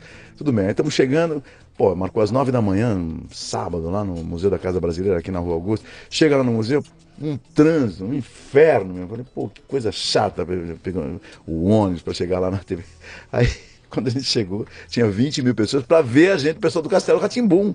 Falei, que que é isso? A gente saiu correndo de lá porque não, não tínhamos ideia do que estava acontecendo. Então, para te dar uma, uma dimensão de como, que, como as coisas estavam vieram para a gente, vieram tudo na retaguarda. Então, houve, houve, houve um- a gente foi perseguido por esse sucesso. Todos Quer, quer dizer, você- vocês não conseguiram nem ah, ah, adaptar o programa ao sucesso. Quando Não, chegou não. já tinha ido pro ar, não Quando tinha. chegou, já tinha ido pro ar, já tinha gravado, já Cara, tinha acabado, não gravava meu, mais. Isso, isso é antítese de tudo que se fala hoje em dia, porque hoje em dia você tem pesquisa direto, deixa eu ver o que os caras estão achando pra eu mudar o personagem, Exatamente. deixa eu trocar isso aqui. Hoje em dia é assim, né?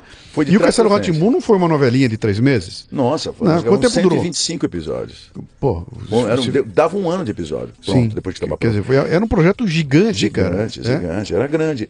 Porque todos esses. Porque o que, que, que aconteceu? Esses episódios todos foram gravados, aí foi tudo pro ar, estava tudo pronto. Em um ano, nós gravamos em um ano. Era o projeto de um ano, gravamos em um ano, estava tudo pronto, empacotado, feito, entregue, ok.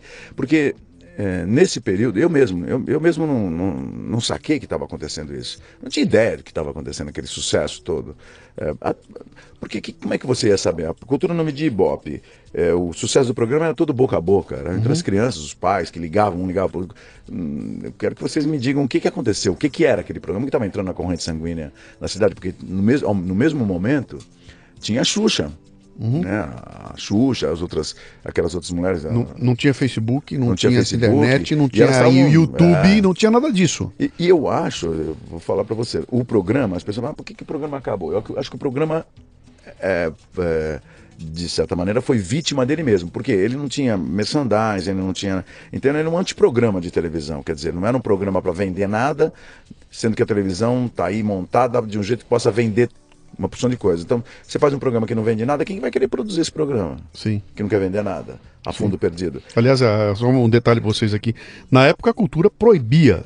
Que não é, não é que você é. não tinha. Não, se, se tivesse, não podia. Não podia. Porque não era. Por Tava estatuto, estatuto. era, era, É, era proibido ter qualquer tipo de, É verdade. de dinheiro público lá, né? Mas, mas esse, esse Público, sucesso, dinheiro privado, né? Esse sucesso todo que deu, no, que deu do, do programa, que pegou todo mundo na retaguarda, na época não.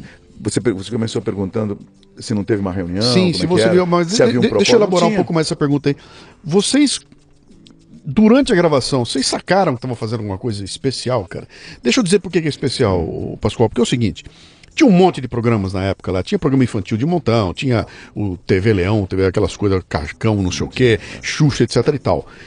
E, e quando você bota isso tudo, o Castelo Ratimbun sai, aparece com uma, numa, num nível tão mais alto, cara. É verdade. Ele, porque pô, o impacto que ele fez numa geração inteirinha é um negócio impressionante. A mim, como pai, eu vendo meus filhos, né, entregues Muito aquilo, vocês, enquanto estavam gravando, sacaram que, cara, tem uma qualidade nesse treco aqui que é diferente do que eu tô vendo aí, cara. Esse texto que tá chegando para mim é um texto muito legal. Ou então, esses caras com quem eu tô contracenando aqui é tudo avião. Eu tô fazendo um negócio foda. Ou era mais um trabalho como, Ó, como outro? Pra mim, era mais um trabalho como outro. Uhum. Talvez alguém soubesse, mas eu não sabia. Eu não tinha ideia. Eu fui fazer. Tanto que eu me, me senti com muita liberdade para fazer Hum. o programa. Muita liberdade. Olha olha que você tá me botando aqui. Eu, eu vou ter que trazer o Cal hambúrguer aqui, cara. Eu É, preciso pegar o o Cal pro Cal aqui. Porque o maestro dessa história toda tem que ser genial, cara. Entendeu? É. Ele botou você ali, você fez uma função que pra você era uma função. Tô fazendo dignamente uma É. função legal. Não saquei ainda o tamanho disso aqui. Não, quê. E tem um maestro ali sacando isso tudo e falando, cara. Eu soube, por legal. exemplo, co- co- coisas assim. Imagina, chegou um programa que a gente ia regravar um programa. O que aconteceu? Ah, o Cal que que regrava esse programa? Ah, regravar por quê? Não, levou para casa, os filhos dele assistiram, ele pediu para regravar. Ah, tá bom, a gente regravava. Então tinha, havia uma. Havia uma. é, uma possibilidade de trabalho é enorme. Imagina você leva um programa, grava um programa, é leva, leva para casa e traz, depois manda todo mundo gravar de novo o programa Sim, sim. que o carro. Então, porque eu tinha gravado uma. Eu, eu me lembro que eu tinha gravado uma coisa que eu tinha dito assim.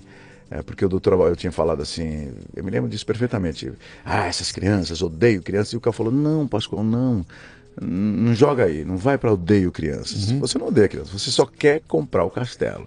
Você quer o castelo para você.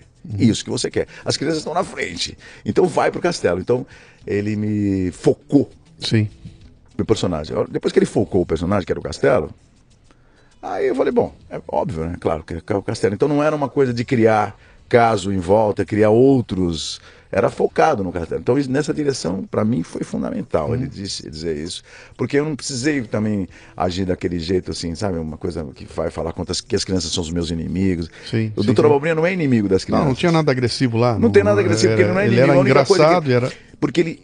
Eu, agora falando do personagem do Dr. Abaulinha, quando eu fui fazer o personagem, quando ele chegou pra mim, eu, eu entendi uma coisa imediatamente. Porque o que, que acontece? O personagem, como é o ser humano, ele tem que. Se tá claro o que você chama de propósito, se tá claro, se tá claro o super objetivo dele, Uhum. ele pode cair, pode quebrar, pode, pode passar vergonha, mas o objetivo. Isso, isso para ele é a coisa mais. É a coisa que mais anima ele, é a ânima dele. Uhum. Ele está possuído por uma coisa divina. Ele tem o super objetivo. Ele tem aquilo que ele Uhum. Cara, quer. eu, eu, eu acabei de fazer o sumário desse mês aqui do Café Brasil Prêmio, chama-se Mindset Externo, Mindset Exterior é o nome dele. E lá o cara conta exatamente isso. Ele fala o seguinte: quando você consegue mudar o mindset das pessoas, quando você botar na cabeça dela qual é o objetivo, o que, que ela tem que fazer, você não tem mais que explicar, você não tem que dar uma listinha para dizer primeiro isso, primeiro aquilo. No momento em que você sacou a jogada, aí você começa uau, uau, e fica legal, E tá entendeu? tudo Porque você entendeu onde é que você está indo. E aí, cara, Exatamente. tudo que eu incorporar aqui vai ser para o bem Não tem como. dessa coisa. O diretor só vai olhar aquilo e falar, Pascoal, Tá manda indo. bala, cara, é, porque exatamente. o Pascoal sacou. Ah, Sacou, Sacou, o personagem, exatamente. né? E acho que se eu Exatamente. traduzir isso para o ambiente corporativo no dia a dia, é a mesma coisa, cara. Eu, tô- eu, eu botei até uma historinha muito legal ali que era a seguinte. ah, eu preciso achar até essa história para dar os nomes aos bois aí. É um case que aconteceu na Segunda Guerra Mundial, de que tinha um grupo de, de físicos lá nos Estados Unidos trabalhando para um projeto ultra secreto do governo que ninguém sabia o que era, nem os próprios físicos. Então, eles recebiam lá ah, os cálculos que tinham que fazer e aquilo era tudo setorizado, de forma que nenhum deles sabia o que era, mas todos estavam trabalhando naquilo. E esse grupo estava performando muito mal, eles estavam atrasando prazo, tava, não estava legal. E aí o exército chamou um consultor para botar ordem na casa. E o consultor foi lá, examinou o negócio tudo. A primeira coisa que o consultor foi foi botar todo mundo numa sala e revelar o segredo. Falou para eles, moçada, sabe o que vocês estão fazendo? Vocês estão ajudando a desenvolver a bomba atômica antes dos alemães. Se os alemães saírem na frente, a gente perde a guerra. Então eu estou contando para vocês que o segredo que vocês estão envolvidos é fazer a bomba atômica. Cara, no dia seguinte, aquele grupo começou a performar que nem maluco, porque eles entenderam qual era a sacada. velho. Onde é que eu tô indo, bicho? Por que, que eu tô aqui, né? Quando o cara sacou a importância do trabalho dele, ninguém mais teve que mandar pro cara, faça direito. Bicho, saiu todo mundo que nem louco. Porque É. ficou claro qual é o objetivo. Então, é a mesma coisa que você entrar. Entrei no personagem, Ah, saquei no- a alma dele. No caso do personagem, você sacou o que, que ele quer. Porque às vezes, porque estudar personagem é uma coisa muito bacana, porque a, a gente é muito complexo. A gente não. Às vezes a gente não revela o que a gente quer. Tá tudo dizendo o que você quer, como você está me perguntando. Como é que você sabe que você é ator? Como é que você vai para ator? Meu, imagina o menino começa, tem 10 anos, tem 7 anos, tá cantando, vai lá, faz no teatro, ele se bate, bate, mas...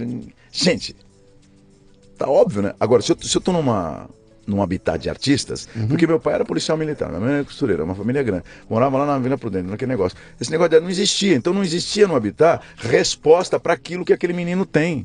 Se tem alguém. Cara, se eu tô numa família de artistas, imediatamente cara. Amanhã pode parar. Amanhã, Bota no picadeiro amanhã aí você que- tá no picadeiro, para com isso, vai, já, é para já. Sim. Então, é, e- e- então o que que acontece? O personagem ele é assim, às vezes ele tá, ele tá, tá tudo escrito o que, que é para ele fazer, porque tem alguma coisa dentro dele mandando ele fazer aquilo lá.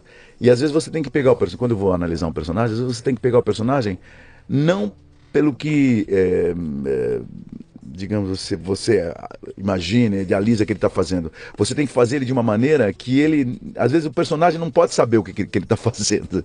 Por exemplo, o Doutor Abobrinha, de certa maneira, o que, que ele quer? Ele não quer derrubar o castelo, ele quer o castelo. Quem que não quer o castelo? Eu quero. Então aquele, aquele, então ele dentro dele, profun, na, na profundidade dele, ele, ele quer exatamente o que você quer. Por isso que ele é um personagem que você, de certa maneira, até admira, porque até admira, porque é uma obsessão desse desse quilate, é uma coisa que você quer na Era, tua vida. um vilão que a molecada ama, né? A molecada adora o A vilão. gente né? adora o vilão porque o vilão ele tem, ele tem claro o propósito. É isso que você Sim, quer. Ele sim. tem claro o propósito. Ele quer aquilo. Veja todos os vilões que a gente assiste, em qualquer filme. O vilão ele tem aquilo claro. Ele Uhum. tem aquela clareza, aquela coisa que você não tem. Sim. Entendeu? O, o, o Máscara, o. Entendeu? O- Batman, O Pinguim. o- ah, sim, o os- Pinguim tem um objetivo muito mais claro do que você, entendeu? Uhum. Fala, pô, está- eu quero destruir a cidade. Que é isso? Ele está com o objetivo claro e pronto. Uhum. E aí, em cima disso, você veja, você pode ver o, o Coringa. Aconteça o que acontecer, entendeu? Uhum. Isso, isso, eu acho que. E a gente estava falando com crianças, né? E as crianças entendem essa metáfora, porque na criança isso está presente, porque a criança, a criança ela tem uma certa. O antagonista, quer dizer, o vilão, de certa forma, ele, ele se revela uma pessoa que tem super objetivo, que sabe o que quer. E por isso que ela te irrita, ela sabe exatamente o que quer. Ela não está nem aí pro, pra, as Você, dificuldades. você, quando chegou aqui, foi recebido pela minha filha, Foi. de 26 anos de idade. E a hora verdade. que ela viu o professor Pimpão Pimpolho entrando aqui, ela subiu aqui e não largava. Né? Cara, 26 anos de idade. Ela acabou de vir da exposição do Castelo Ratimbu, que está acontecendo em São Paulo. Onde tem filas e filas e filas Tem. de não mais crianças, mas gente de 26, Dessa 27, 30, 30. anos de idade. Que é a moçada toda que curtiu aquilo que cresceu o Castelo Ratimbu. Quer dizer, Exato. cara, quanto tempo faz que foi ao ar? Não, foi 20 96, 21. Tá fazendo 21 já. 21 anos atrás 21 foi ao ar. anos atrás. E essa molecada toda impactada até hoje, né? Quer dizer. Isso não é uma coisa que acontece no Brasil normalmente. Eu acho não, até que merecia um estudo para saber o Sim, que mas é é aquilo que a gente comentou antes, cara. O que foi pra mim e pra você a Vila Sésamo, né? Pra essa molecada foi o Castelo Ratimbum. Quer dizer, tem É. Não, uma coisa que gravou. Alguma coisa. é gravou forte. de tal forma que ficou ali, né? E a gente tem uma dificuldade gigantesca de valorizar isso, cara. Quanto vale essa essa essa, essa, essa fissura que a minha filha tem nesses personagens, É. nela olhar e falar, cara, muito obrigado, vim aqui te abraçar, falar, cara, adoro você, É. e cara, cara, quanto vale isso, né? Por que que isso não se traduz em valor? Por que que não tem os bonequinhos do Ratimbum vendendo barbaridade até hoje, né? Por que que não tem o parque do É. Por Castelo que, que o programa não Ratimbum? continuou e a gente continuou Por que, fazendo? que o programa não fazendo. continuou e etc e tal, se estava tudo lá? Por Ah. que, que não vem alguém e fala, bicho, põe grana nesse negócio que esse negócio vai longe, né? Uhum. O que me leva àquela eh, pergunta, então. Você começou a trabalhar, então, como artista, que ano foi?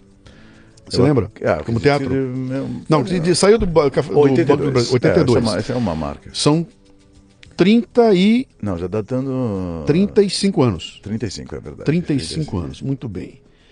35 anos vivendo como ator no Brasil. É difícil, cara. É difícil, é, é muito difícil. É- é- mas há alguma coisa nesse negócio todo. É difícil, mas eu não posso falar, pô, eu não posso dizer que é difícil, porque eu amo fazer esse negócio. E aliás, quando a dificuldade, quando eu sei a dificuldade, aí eu falo, ah, é esse lugar mesmo. Uhum. Mas então deixa eu vou elaborar melhor, tá? Eu sei o seguinte, eu, eu sei que aqueles minutos que você está em cima daquele palco, desempenhando o teu papel de artista, aquilo te dá um tipo de retorno que não se traduz em dinheiro, em nada, cara. Estar ali fazendo aquele papel, aquele momento que você está reagindo à plateia, reagindo a você, etc e tal. É aquilo que você às vezes falou, você é, falou, é como eu faço, como eu faço você em, serve, quando como você eu faço em palestra, cara. Enquanto eu tô lá em cima, que eu tô e o pessoal tá reagindo, você vê que tá curtindo, não há dinheiro no mundo que pague E aquilo. você vê que você está dando alguma coisa. E, fala, e te, te dá aquela sensação coisa. de que, cara, eu, eu, eu tenho um poder Eu de alguma dando. forma tocar essas pessoas. Algumas vão sair daqui com a cabeça cheia de coisa, talvez me escreva para dizer, cara, você falou um treco que eu precisava ouvir naquele momento, me ajudou, etc e tal. Quer dizer, tem um poder aí que o dinheiro sozinho não compra, né? Não, e tem uma coisa humana. Você fala assim, eu não sei, eu, eu não sei se eu sou, não sei o que, que eu sou, mas eu, eu acredito que a gente é doador. A gente tem que dar as coisas, É, porque a gente não consegue agarrar, se agarrar em nada. Posso ter dinheiro, pode ter, a gente não consegue. Então eu acredito que uma coisa que faz o ser humano é ele ser um doador, ele dar coisas, ele dar alegria, ele dar conhecimento, ele dá, dá, dá tudo, dá o que você tiver, dá a tua vida. Sim, mas a Sabesp vai te dar a conta para pagar no final do mês. Exatamente. Certo? Pode até ser. Você vai ter que comer comida, você vai ter que pagar o aluguel, vai ter que pagar, pá, pá, pá, pá, você precisa de grana para viver. Eu quero saber da dificuldade de ser artista no Brasil e de ganhar grana para dizer o seguinte, olha, o Brasil, eu não sei quantos atores tem, tá? Vamos dizer que vamos fazer, vamos fazer que nem jogador de futebol. Tem no Brasil 2 milhões de jogadores de futebol é, é, registrados e tem um Neymar. Só tem um, mas tem 2 milhões lá, tá? É verdade. A maioria absoluta tá fudida por aí. Artista é parecido. Tem um monte de artista, a maioria absoluta acho que fazendo outra coisa para viver enquanto trabalha como artista, muito. e alguns lá na Globo ganhando milhões, etc e tal. Então, Tem, tem. É, um, é um grupo muito pequeno que tá ali, né? Ah, eu não quero falar desse mainstream e nem do underground. Eu quero falar do médio stream, que é aquele cara igual você, que precisa ir ali na esquina, vai ter que ir na venda pagar alguma coisa e que não tá. Cara, como é que eu planejo a minha vida É, eu sendo é- artista? eu, eu ac- acredito assim, é, é, talvez até um dia eu vou escrever um livro sobre isso, porque é uma- é, você tem que administrar, você tem que ser um administrador de um, de um negócio. É, muito difícil, muito realmente. é, eu, é, não penso muito nisso, sabia? Eu tento não pensar muito. Eu acho que é bom não pensar, cara. É, eu fico, É eu não penso muito pensar. não. Eu passo períodos assim que não tem dinheiro nenhum, fico pensando, ah, o que, que vai fazer, tudo mais. Mas é, é, imediatamente eu, eu, eu, eu, quando aparece uma dificuldade, agora mesmo apareceu, eu, fui fazer umas performances do, Dr- do Dr. Abobrinha lá no Castelo Ratimbum, falei, ah, eh, apareceu a oportunidade, fui lá fazer a, a- a performance, deu para ganhar um dinheiro e depois aí vai para outra coisa. É, essa parte do dinheiro é que assim é, a gente precisava é, a sociedade, os, os atores, o Mário de Andrade, que é um personagem que eu fiz também, o Mário de Andrade fala o seguinte, que enquanto você faz arte, você precisa também é, fazer com que o público entenda o quanto é importante ele ter arte na tua vida. Quer dizer, você tem que fazer as duas coisas ao mesmo tempo. Talvez é a mesma coisa como você faz o, broad- o- podcast. Sim, você sim, tem que sim. fazer uma coisa e, fa e, fala, e, e- também fazer e defender também esse lado. Muitas, muitas e muitas vezes a gente não defendeu isso como artista porque você vai direto para outra coisa. Por exemplo, sua filha gosta do Castelo Ratimbum, né? É, infância assim, você pode ter uma infância com Castelo Ratimbum ou infância sem Castelo Ratimbum. Com Castelo Ratimbum é infância com cultura. Sem Castelo Ratimbum é infância sem cultura. A diferença que tem uma das duas é que quando você não tem, você não sabe a falta que faria se não tivesse. Você não tem essa ideia. E é- essa é a diferença. O, o trabalho que a gente faz, o trabalho, por exemplo, que você faz, o trabalho de podcast, é um trabalho assim que se, se não tivesse, se, não, se ele não existisse e as pessoas não tivessem passado a necessidade de, de- dele existir, Sim. agora sim, agora você conseguiu, você conseguiu ultrapassar um lugar que era as pessoas sabem que existe e quando e se você não fizer, você vai fazer falta. Agora você já começa a fazer falta, entendeu?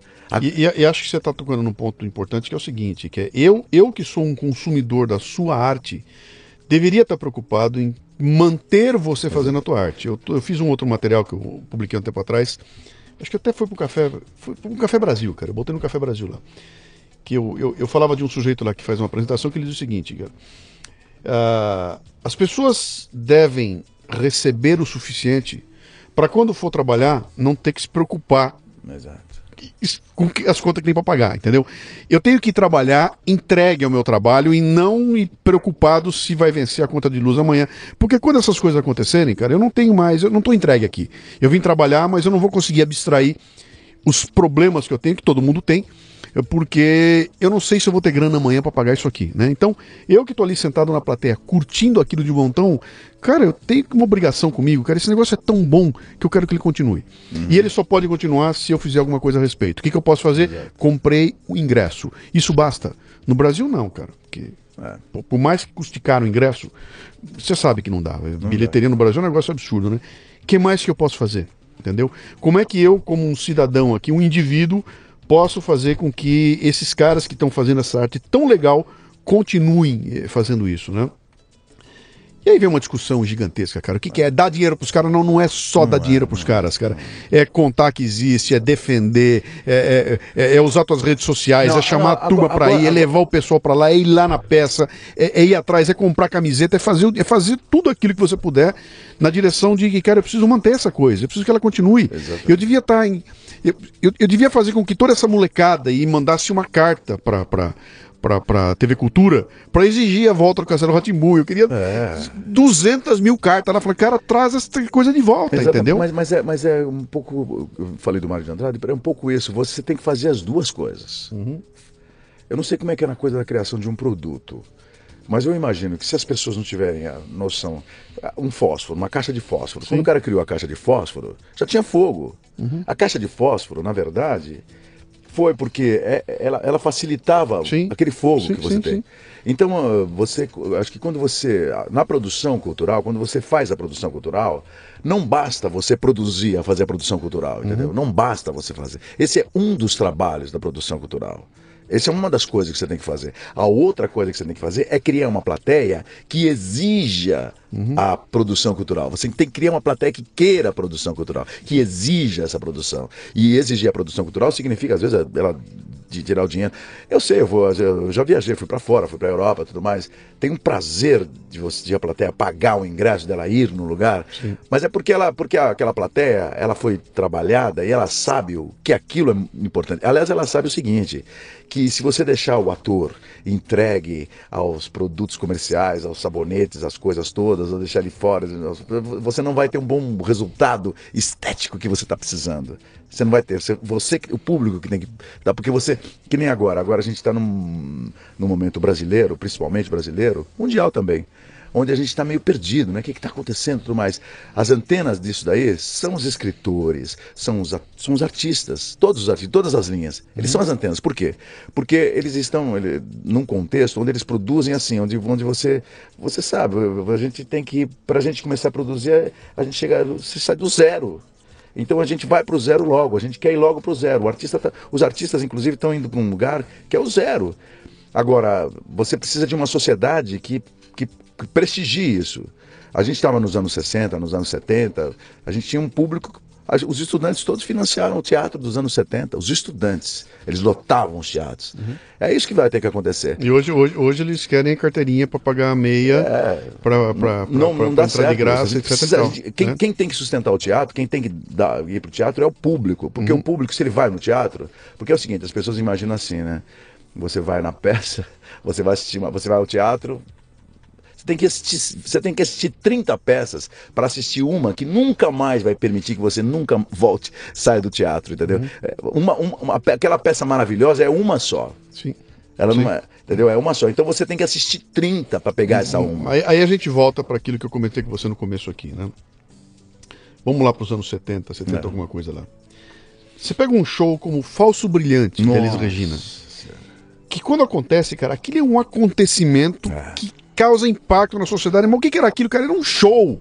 Era um show de uma, de uma cantora. Mas aquilo tinha um peso tão grande, cara, que quando acontecia, meu, pega uma peça como Roda Viva, né? Que é para usar um chavão, né? Não precisa nem ir para ela, pega outras peças Essa que aconteceram que. que... Gota d'água, acabei de Ferreira. Sim, e, e cara, aquilo, aquilo, tinha um poder de. de, de... Mas pegava um fragmento da sociedade que parece que diminuiu de tamanho. Então hoje, para eu Sim. conseguir um impacto de volume de gente, eu boto Wesley Safadão, ah. consigo botar 20 mil pessoas pagando uma nota preta para ver o cara, hum. e aquilo não vai mudar a vida de ninguém. Nada, não vai ter nada lá que vai entrar uma minhoca aqui vai falar, cara, eu acabei de ver a Elise Regina chorando no palco e, cara, pro resto da minha vida, quando eu ver essa imagem, eu vou chorar junto com ela. É. Porque o impacto daquela emoção foi tão grande que eu acabei é, é, somatizando isso.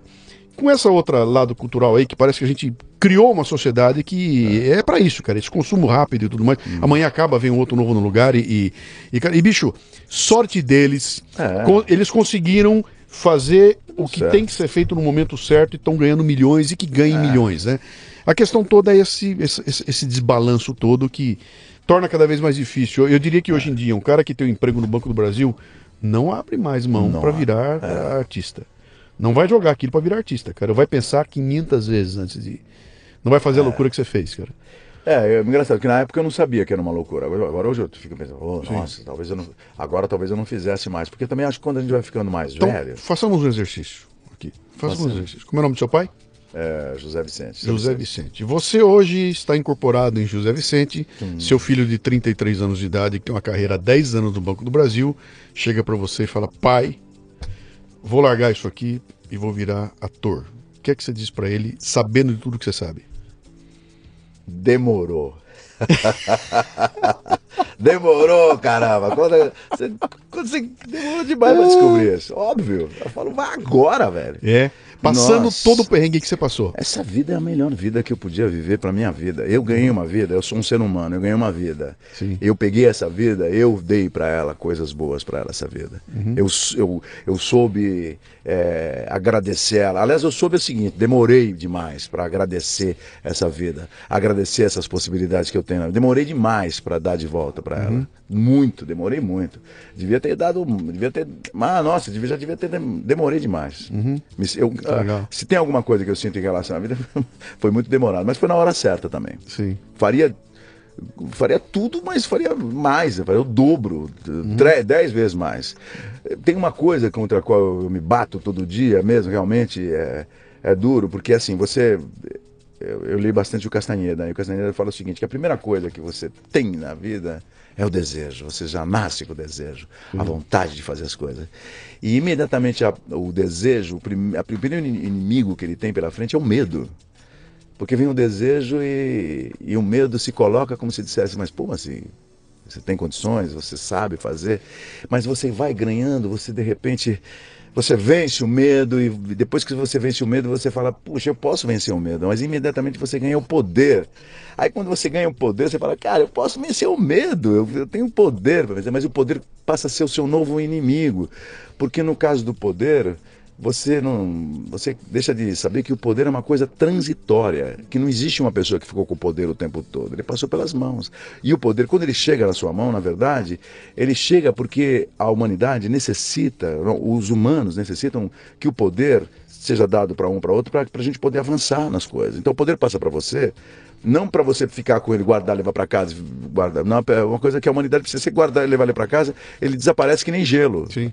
Você guarda dentro do, do seu- o poder desaparece. Aquilo que você pode fazer, tem que fazer naquela hora. Aí, e aí você de repente você descobre não, tudo bem, o poder não, não, não fica no poder. Você vai para coisa, aí dali a pouco você chega eh, no seu você sabe que o poder é isso mesmo, transitório, tranquilo, tudo mais, então você não tem o teu ego para defender, você, não- você já só tem uma sabedoria, sabe que você sabe, né, você vai mais ou menos, vai para lá, e depois você chega na velhice, aí você chega o teu, teu último inimigo, que é a velhice, mas a velhice é o seguinte, não é um inimigo que você destrói, é um inimigo que você tem que conviver com ele, você vai viver com ela, é com ela que é o último inimigo do, da- da- do que a gente E, você e- enfrenta. e viver com um fantasma terrível que é aquele de você olhar pra trás e falar, meu, que merda eu fiz. Exatamente. Ou então você olhar pra trás e falar, meu, eu faria tudo duas É, vezes você, de novo. E, e você vai conviver com aquilo, você vai, você É. vai conviver amorosamente com Sim, aquilo. E não tem Eu- como voltar atrás e, Não, e- e refazer, mortificando, né? Falando, Assim. ah, não fiz. É, sim, sim, Por exemplo, digamos, eu não sei quem está ouvindo o programa, sei lá, o cara fala assim, pô, mas eu tenho 80 anos, não dá para fazer.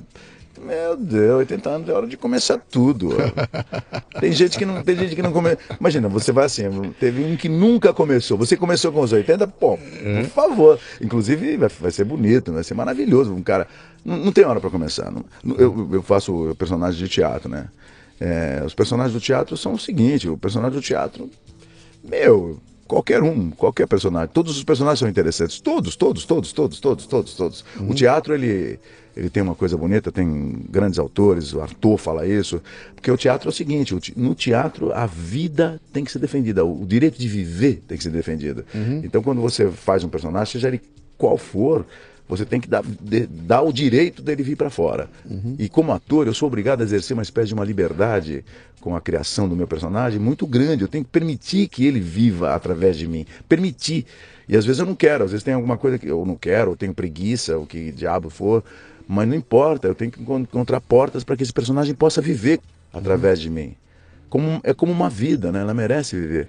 Eu acho que, como, como eu falei muito dessas coisas do ser humano, eu acho que um, um, um dos nossos trabalhos profundos e difíceis de fazer é a defesa da vida. É defender que a vida viva. Mesmo depois da gente, mesmo para daqui a 500 anos, não importa. É um trabalho difícil de fazer. Imagina, eu vou defender uma vida que vai viver daqui a 500 Sim. anos. Você, para que você está plantando essa árvore? É isso, quando ela der sombra, Exato. você já não está mais por aqui, né? É, exatamente. Se eu Pô, pensasse assim, eu não Pô, teria sombra nenhuma para não sentar. teria no- nada. A gente tem que e se a natureza, se a natureza não fosse tão generosa com a gente, desse tanta coisa, Uhum. ia ser terrível. Então quer dizer, a gente tem que, eu acho que é um- é- é- tem gente que não vai, não, não vou defender, não, ah, que se dane, mas não é isso. Não dá Você está você tá em cartaz hoje? eu vou, aliás, eu- daqui a pouco a gente vai fazer, um- tô, tô estreando Antígona, uma peça grega do Sófocles, e escrita em 430 a.C., mais ou menos. E é, uma sabedoria, o pensamento grego. Eu, eu- eu costumo dizer o seguinte: imagina, o, tem uma coisa no, no teatro grego, e todo teatro também tem, que é o seguinte: o teatro grego ele era feito. Não, não tinha escola de teatro na época do teatro grego, né? É o teatro que ficou pra gente, o que a gente ouviu falar do teatro grego, esse teatro maravilhoso que ficou, ele foi feito é, por pessoa, por, era um, normalmente era, era na época do, da, quando faltava emprego, não tinha emprego, então pegava muita gente desempregada para fazer, né? Os atores, por exemplo, o, o- o Aristóteles escreveu a arte poética. A poética ele escreveu porque ele viu uma peça, ele viu Édipo representada por um ator. E o Édipo todo mundo conhece, né? Essa peça Édipo. O que é essa peça? Lembra aquela coisa da esfinge, né? De manhã. O que, que é? O que é? A esfinge devorava as pessoas, né? O que, que é que de manhã tem quatro patas, ao meio-dia tem duas, à tarde tem três e à noite não tem nenhuma pata? Aí o, o Édipo diz, é o homem, porque de manhã ele é um bebê, ele anda de quatro pernas, ao meio-dia ele está nas duas pernas, depois ele fica velho, tem as três, e depois, ah, quando ele morre, não tem nenhuma tal.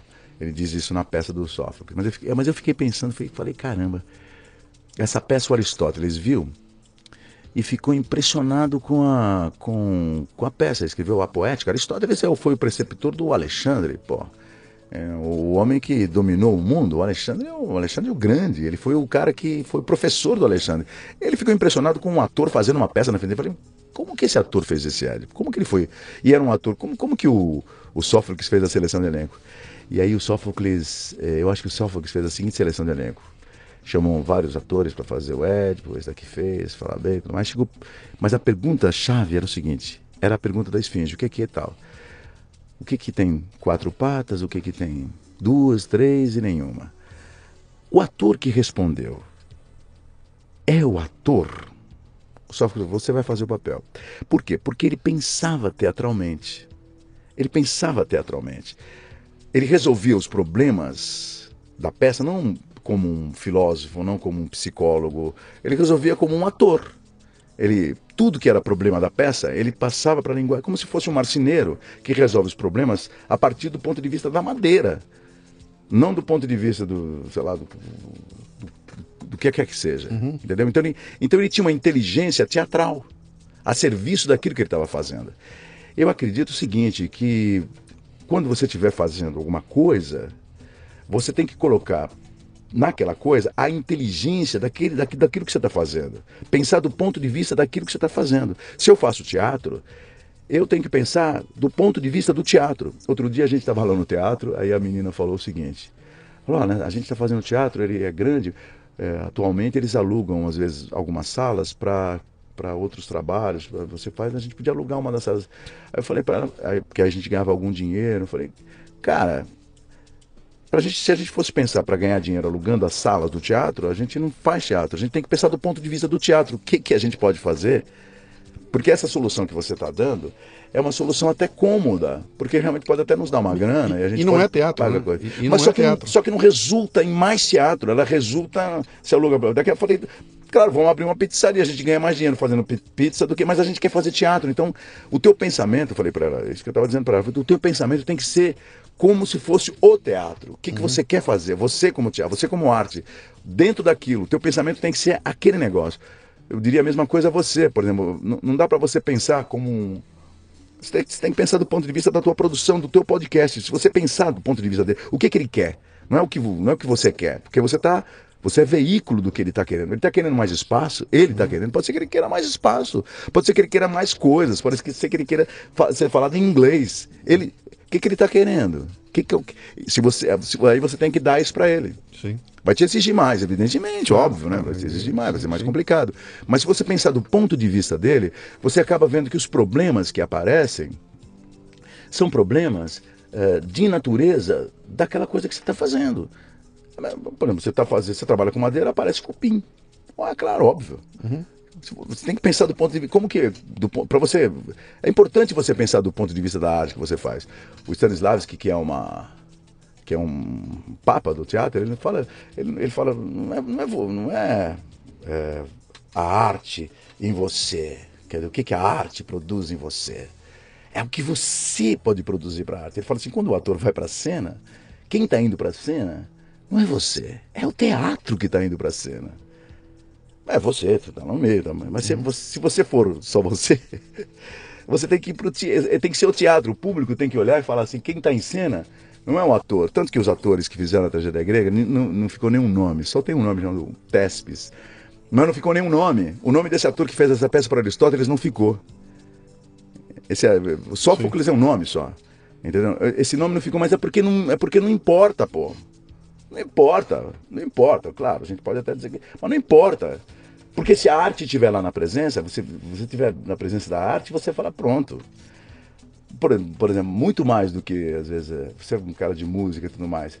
Muito mais do que tudo, é a música que o cara produziu. Tem o cara, o nome dele, não sei o que, não sei o que lá, mas muitas vezes a gente nem sabe quem produziu. Eu, por exemplo, eu ouço essa. Eu gosto muito dessa música. Eu não quero ser um mocotó. Tá, Sim, não Eu falei, ela, ela, ela, ela chegou para mim, eu não sei ainda quem fez, quem canta nem nada, mas ela uhum. chegou muito antes de quem fez. Ela, é ela chegou muito antes, ela uhum. me tomou antes. Ela entra, é uma coisa, muito antes, porque é a música. Claro, depois eu vou para quem fez, pode até fazer um livro sobre quem fez, gostar, escrever. Eu mesmo, o nosso contato mesmo, você não é você, você não era você, agora eu tô vendo que você, uhum. quem é você. Mas o nosso contato não chegou através de você, da sua criatura, de você. Chegou pela obra, é a obra, que né? mora ali não sei aonde, não, é, a é obra. Isso, é, é, a obra. É a tua obra. Ela que, é, é com ela que eu converso. Uhum. Então quando você, quando você, quando você, quando eu mostro uma peça de teatro de uma pessoa, a pessoa não, não conversa comigo, com o Pascoal, conversa com a obra. Converse com aquilo que você está fazendo com a tua produção. E, e, e, você também, por sua vez, para resolver os problemas que aquilo te, te, apresenta, você tem que pensar como se fosse aquilo. É uhum. Importante que você faça isso. Não dá para pensar, quer dizer, como, sei lá, se você quiser pensar como empresário, talvez se você tivesse pensado, se você for um empresário, Não, e, e, voltando para aquilo que a gente comentou aqui no começo, quer dizer, a, no momento em que você tem que dar uma ênfase ou resolver uma questão qualquer lá no Castelo Ratimbu com o professor Pompeu, Pompilho, você tem que Pompeu. pensar como se fosse Pompilho Pompeu. Óbvio. Não é o Pascoal. Né? Como é que não o Pascoal dá. vai resolver isso aqui? Não, cara. Não dá. É como é que o Pompeu Pompilho resolveria. Exatamente. No momento em que eu entendi qual é a dele tudo, é ele que passa a ser o, ele que passa a ser. o, o decisor, não é mais você, né? E, e eu acho que isso está ligado a uma coisa de, da doação, como eu falei uhum. no começo. Quer dizer, se você tem essa coisa da doação, se, você tem que se entregar, você tem que doar uhum. uma coisa sua para aquilo. Olha, meu amigo, isso aqui é um programa sobre liderança e empreendedorismo. Oh. Eu espero sinceramente que as pessoas que estão nos ouvindo aqui consigam ah. abstrair o que nós estamos falando aqui para trazer para o dia a dia deles aqui. Então você que está no busão, né, indo trabalhar aí, com o saco cheio, há duas horas no busão, vai chegar lá para fazer aquele trabalho que você não é o melhor do mundo, que você está pensando em sair um belo dia. Pega isso que nós estamos conversando aqui e abstrai para esse teu dia a dia, como é que essas coisas podem refletir. Acho que tem uma porrada de insights aí, uma porrada de lições aí. Como é que a gente te acha? Olha, eu, eu tenho. Você tem um. Você está no Facebook? no você Facebook, tem a, Como é que tá lá? Como ah, é que você tá lá? É, eu, eu, eu, eu, não fui como você, assim, que, que desenvolveu todo esse lugar da, da rede social, mas eu estou no Facebook, me acha na rede, não tenho páginas, essas coisas, uhum. tenho até vontade de ter essas coisas todas. Mas agora que eu tô, agora que eu estou começando a sacar melhor, porque você você faz uma coisa mais interessante, só para terminar, porque quando vem uma coisa nova, como como é a internet, ela é muito nova. A primeira minha primeira reação foi ser contra ela. Então, uhum. não peguei celular, não quis saber de, de computador, Sim. não sei o que lá, essa massificação, não quis, não quis, não quis, reagir ao contrário. Mas, cara, eu, tô, eu vejo, eu falo, pô, para eu conversar com todo mundo, para eu poder. Tá, tá, praticamente eu tenho que fazer isso. É uhum. É importante estar tá fazendo isso. Porque a gente tem que, porque tem que falar com o público, conversar com Sim. o público e tudo mais. Usar a teu favor, né? Usar Pô, a teu favor. Usar, usar a teu favor e, e, claro, deve ter coisas ruins, deve ter aquela coisa, claro. aquela dificuldade. Claro que tem, mas tudo tem. Me lembro quando eu era pequeno, você falou de, de gibi. Lá em casa, meu pai falava de gibi é que não entra de jeito nenhum. Para eu ler gibi, eu lia gibi escondido na casa da minha avó. Era proibido, mas hoje, hoje, em dia. Eu passei por isso. Eu cheguei a, a comprar gibi escondido, escondido. Porque era coisa do mal. Gibi era um negócio do mal. Exatamente. Época, né? Mas quem tiver, quem quiser te encontrar, então, como é que Me faz? no Facebook. Mas bota o que lá? Pascoal o quê? Pascoal da Conceição. Pascoal da Conceição, é, vai achar lá. Você não tem um blog, você não, você não fez eu nada não tenho ainda. Blog, tipo. Não tenho, não tenho. Pascoal, eu, eu, eu, faça o seu, limito, né? bote o seu blog. Você tinha um diário quando era moleque? Você fazia um tinha, diário? Tinha, tinha. Vote com o teu diário com forma de blog, cara. Mas como é que Aqui faz, é o seguinte, não pode ser encheção de saco, tem que ser curtição. Você vai abrir uma página, você vai abrir um blog, tem milhares de ferramentas para abrir blog aqui. Você não precisa pagar nada, você vai simplesmente criar uma página tua lá, onde você vai botar suas reflexões. Vai chegar em casa hoje à noite, vai sentar ali, tomou seu banho, tá? chega lá e fala assim, pô, hoje à tarde eu gravei um programa muito legal ah, com tá. um cara chamado Luciano Pires, chamado Leadercast. Ele me levantou umas coisas. Eu falei um negócio que foi muito legal. A gente teve um momento lá que nós falamos disso aqui, ó. A gente comentou, pá, pá, pá, pá, pá. Pô, eu fiquei com aquilo na cabeça. Fim. Esse é o teu post. Não tem mais nada que isso. Amanhã você vem. Pô, eu lembrei de outra coisa. Ontem aconteceu mais isso aqui. Depois da manhã, cara, fui na feira e a dona Maria foi me vender a banana. A banana ah, tava tá. pá, pá, pá. É só isso. E aquilo é o teu diário onde você vai começar a pegar o gosto por contar como é que você vê o mundo. Ah, e aí você vai descobrir rapidamente que se você falar o seguinte, se eu começar aqui a contar minhas histórias do Castelo Ratimbum, cara, eu tenho imediatamente um público gigantesco que está sedento para entender o que acontecia lá. E você é. vai falar, cara, eu vou fazer o diário da gravação aqui, olha, a gente chegou um dia, aconteceu tal coisa, aconteceu isso, aquilo lá. E aí você está fazendo, você está cometendo um ato de generosidade, entendeu? Que é pegar um universo ao qual minha filha não tem acesso e que ela adoraria saber. E você como colocar ali para as pessoas é, é, poderem compartilhar disso aí, né? É, eu, eu, e o dia que você se for, a memória tá lá, cara. Sabe aquele é, livro ser, que você quer um dia escrever? Ele vai sair sem você perceber. Esse teu blogzinho com postzinhos diários, daqui a dois anos é um livro, cara. É. Que tá, só não está em formato de livro, mas ele está lá. Quem mergulhar ali vai falar, cara, estou vendo o mundo pelos olhos do Pascoal, estou vendo o mundo pelos olhos do Dr. Pimpolho, estou vendo coisas que eu não, faz, não sabia que era assim, cara. Como é que ele está me contando como é que era aquilo lá?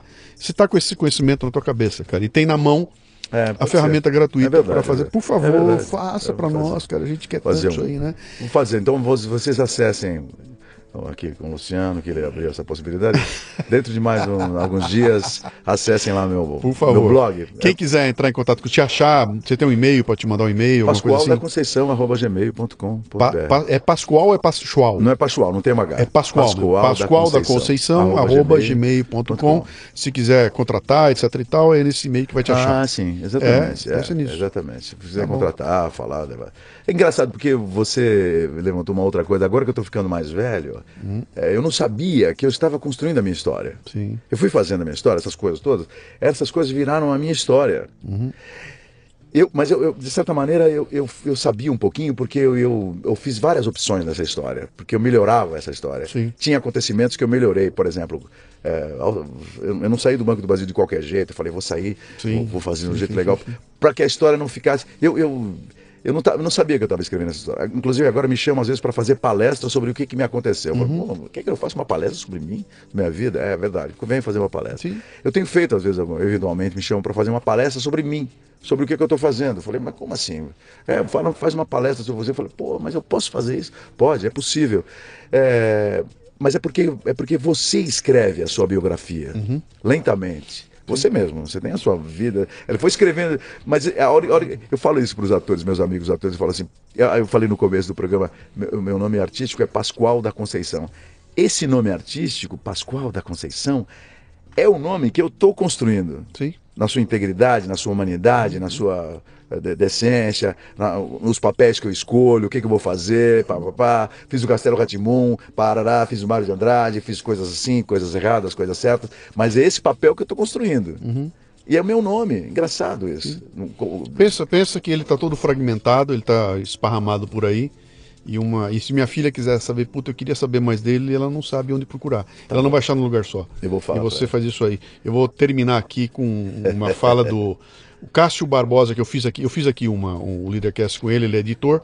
Ele termina o programa dizendo o seguinte, cara, o maior tesouro do mundo é o livro que não foi escrito, é a história que não foi cantada, é a música que não foi composta. E quando você morreu, aquilo foi embora com você, cara. E isso ficou escondido, né? Meu amigo, Pô. muito obrigado, valeu, grande papo. Eu vim aqui Bom, mais para aprender, viu, Luciano? Ah, nada, Sinceramente, você está ensinando a gente aí. Não. E por favor, despeça-se como professor aqui, vamos lá. Meus amigos, já dizia, no mundo a fortuna é para quem sabe adquiri-la. Pintam na cega, que simplicidade! Cego é aquele que não tem inteligência para vê-la e alcançar. Ah, mas um dia tudo pode mudar. Que temo eu? Se algum tempo eu tiver que responder pelos meus atos, o ouro justificar-me-á e serei limpo de culpa. As leis criminais fizeram-se para os pobres. Este é um texto de Luiz Carlos de Martins Pena, escrito no Brasil em 1841. E não tem nada a ver com o que eu vim fazer aqui, porque aqui eu vim dizer que um dia o castelo será meu, meu, meu.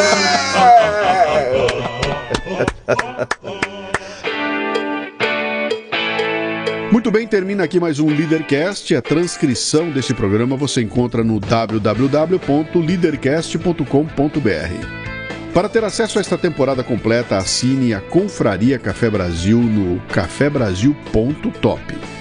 O custo é de 10 reais por mês.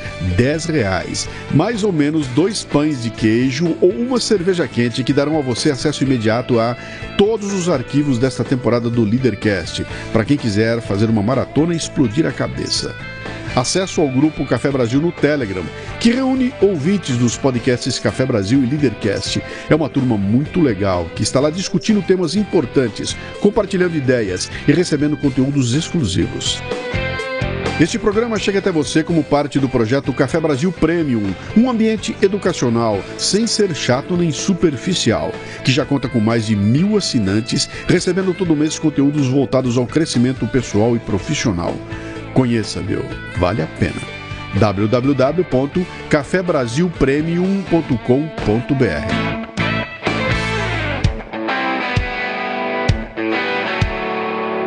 Você ouviu o Leadercast com Luciano Pires. Mais uma isca intelectual do Café Brasil. Acompanhe os programas pelo portal cafebrasil.com.br.